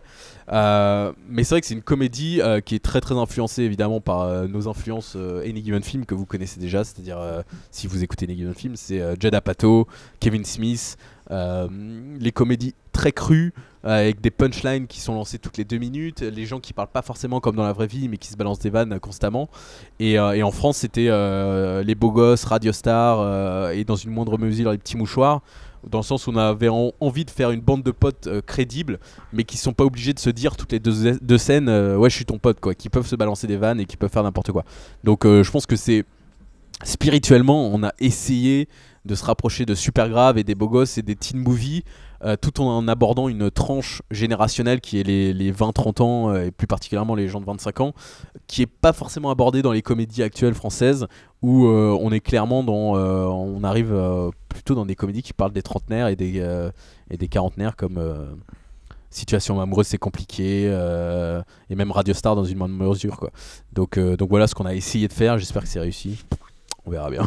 Bon, et moi j'avais une question, euh, Thibaut. euh, comment ça s'est passé? Pré-prod et tournage. Euh, C'est bien passé? La pré-prod euh, était très très dure puisque euh, on n'était que deux donc euh, à, à l'initiative de ce projet.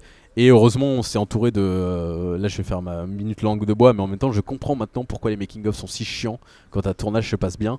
C'est que les gens sont cool. Donc on, on est une équi- on était une équipe très très réduite il y avait moi et Nicolas donc euh, en tant que réalisateur. On avait euh, Pierre-Marin Delésy en tant que maquilleur euh, coiffeur qui a fait euh, les maquillages sublimes euh, sur Norman Dead euh, donc notre film de zombies. Euh, une costumière qui nous a rejoint pour ce projet.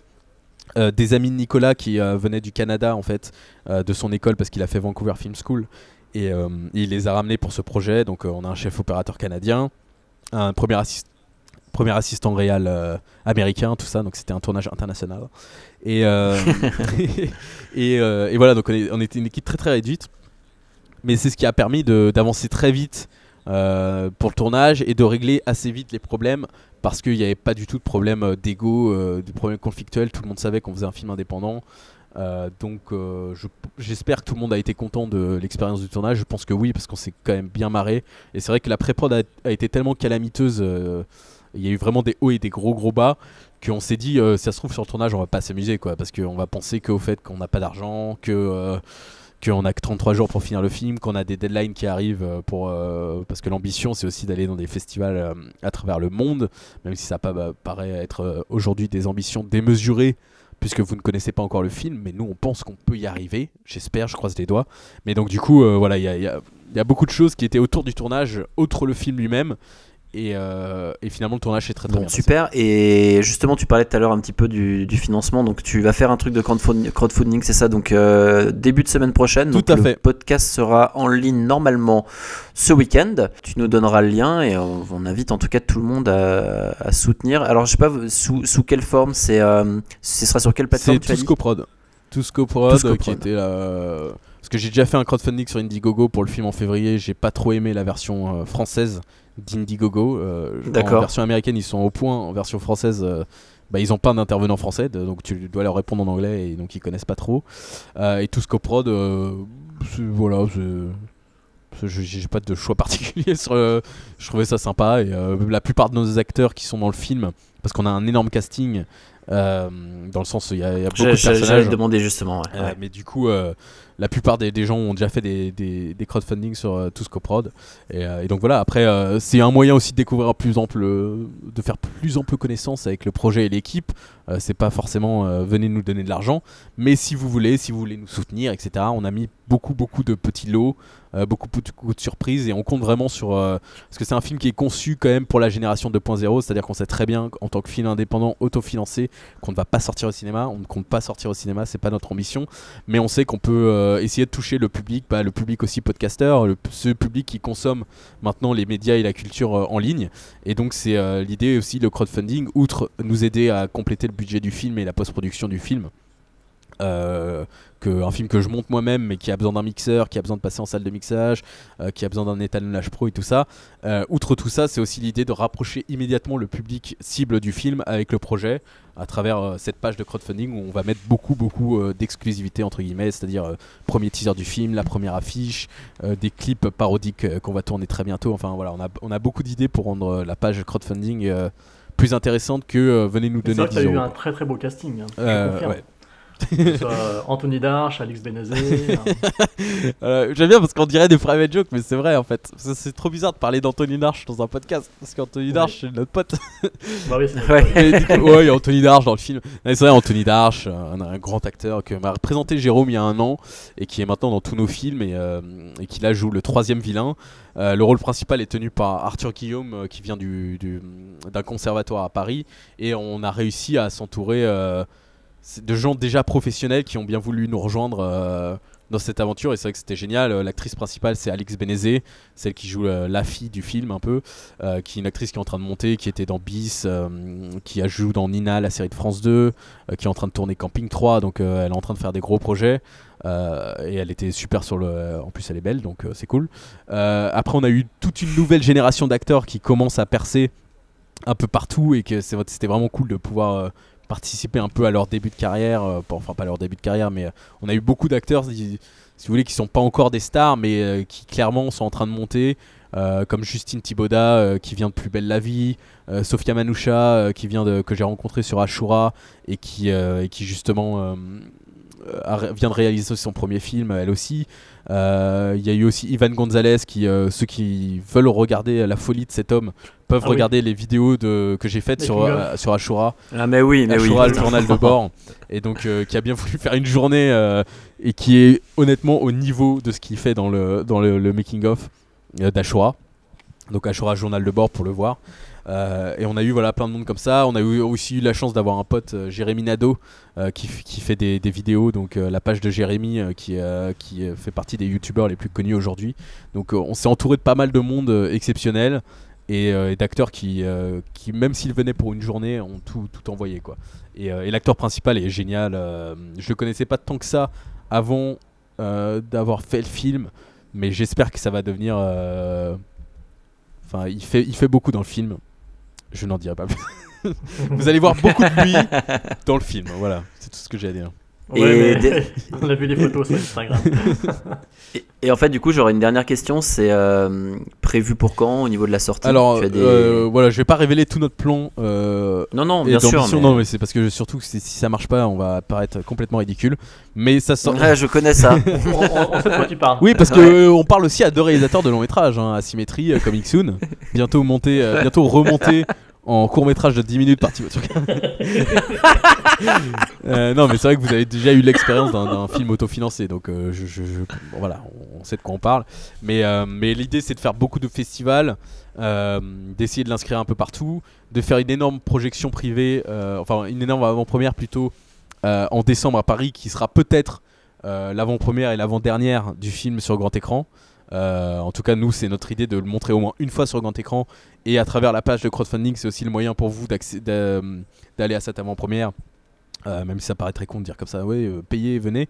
Mais c'est vrai qu'on est en train de voir ce qu'on peut organiser. Ça va être la folie absolue si on réussit à, faire ce que j'ai en tête.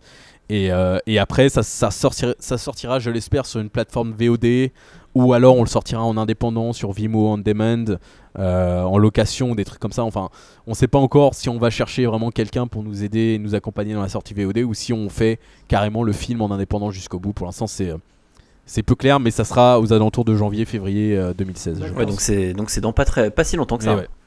Bah, je sais que euh, la distribution vidéo, il y a certains éditeurs qui, qui le font, ça. Je me rappelle euh, de ce petit film euh, fantastique qui s'appelait Échappe, qui n'était pas réussi, hein, c'était un ratage, mais dans lequel jouait une star du X, euh, Anna Paulina. les mecs, ils avaient eu droit à une page de pub. Non, mais je, c'est sérieux, hein, ils ont eu une page de pub dans, dans Mad Movies. c'est un truc autofinancé, hein, pareil. Le film fait une heure et quart, il est sorti en DVD, tu le trouvais en vente dans les Fnac et tout.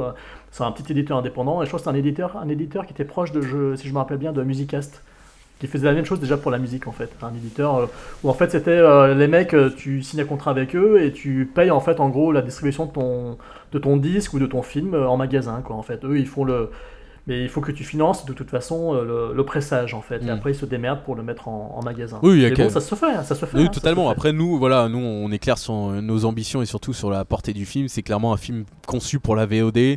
Euh, visuellement, on a, une- on a beaucoup d'idées. Je sais pas encore si on va les réussir parce qu'on cherche encore des, gens pour nous rejoindre dans la post-prod.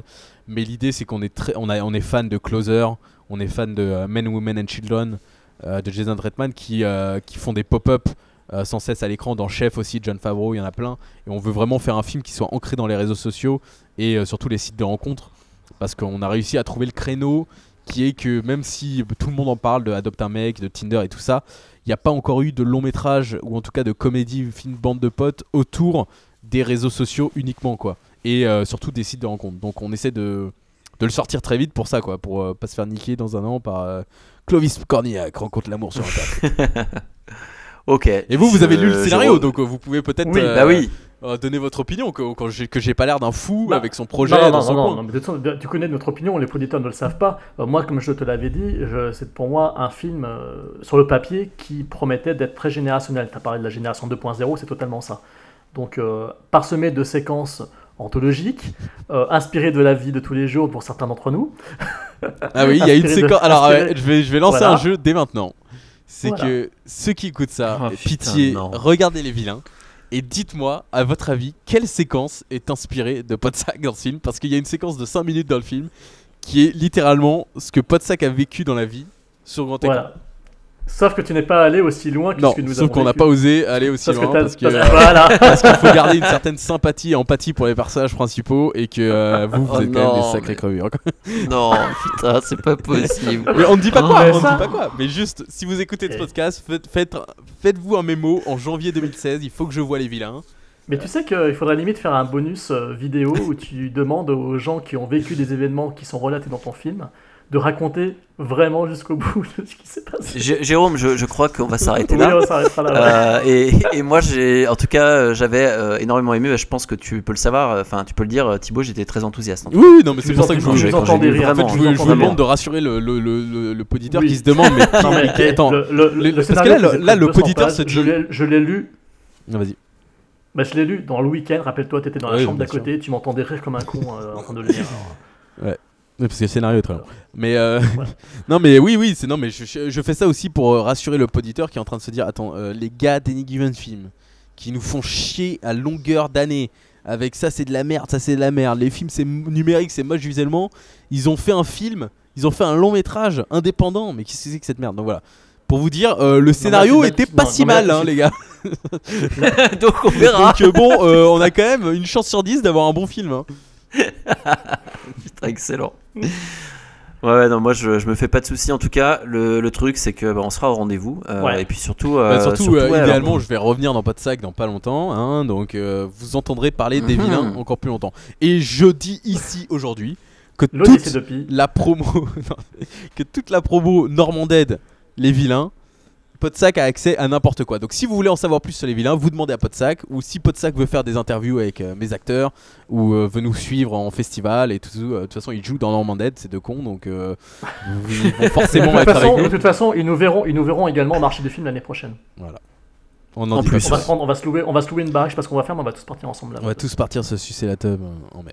ouais, c'est- c'est c'est- c'est à peu près ça que je pensais quand t'as dit Pardon. ça, Jérôme. Hum, on sait, mais on sait pas ce qu'on va faire. Voilà.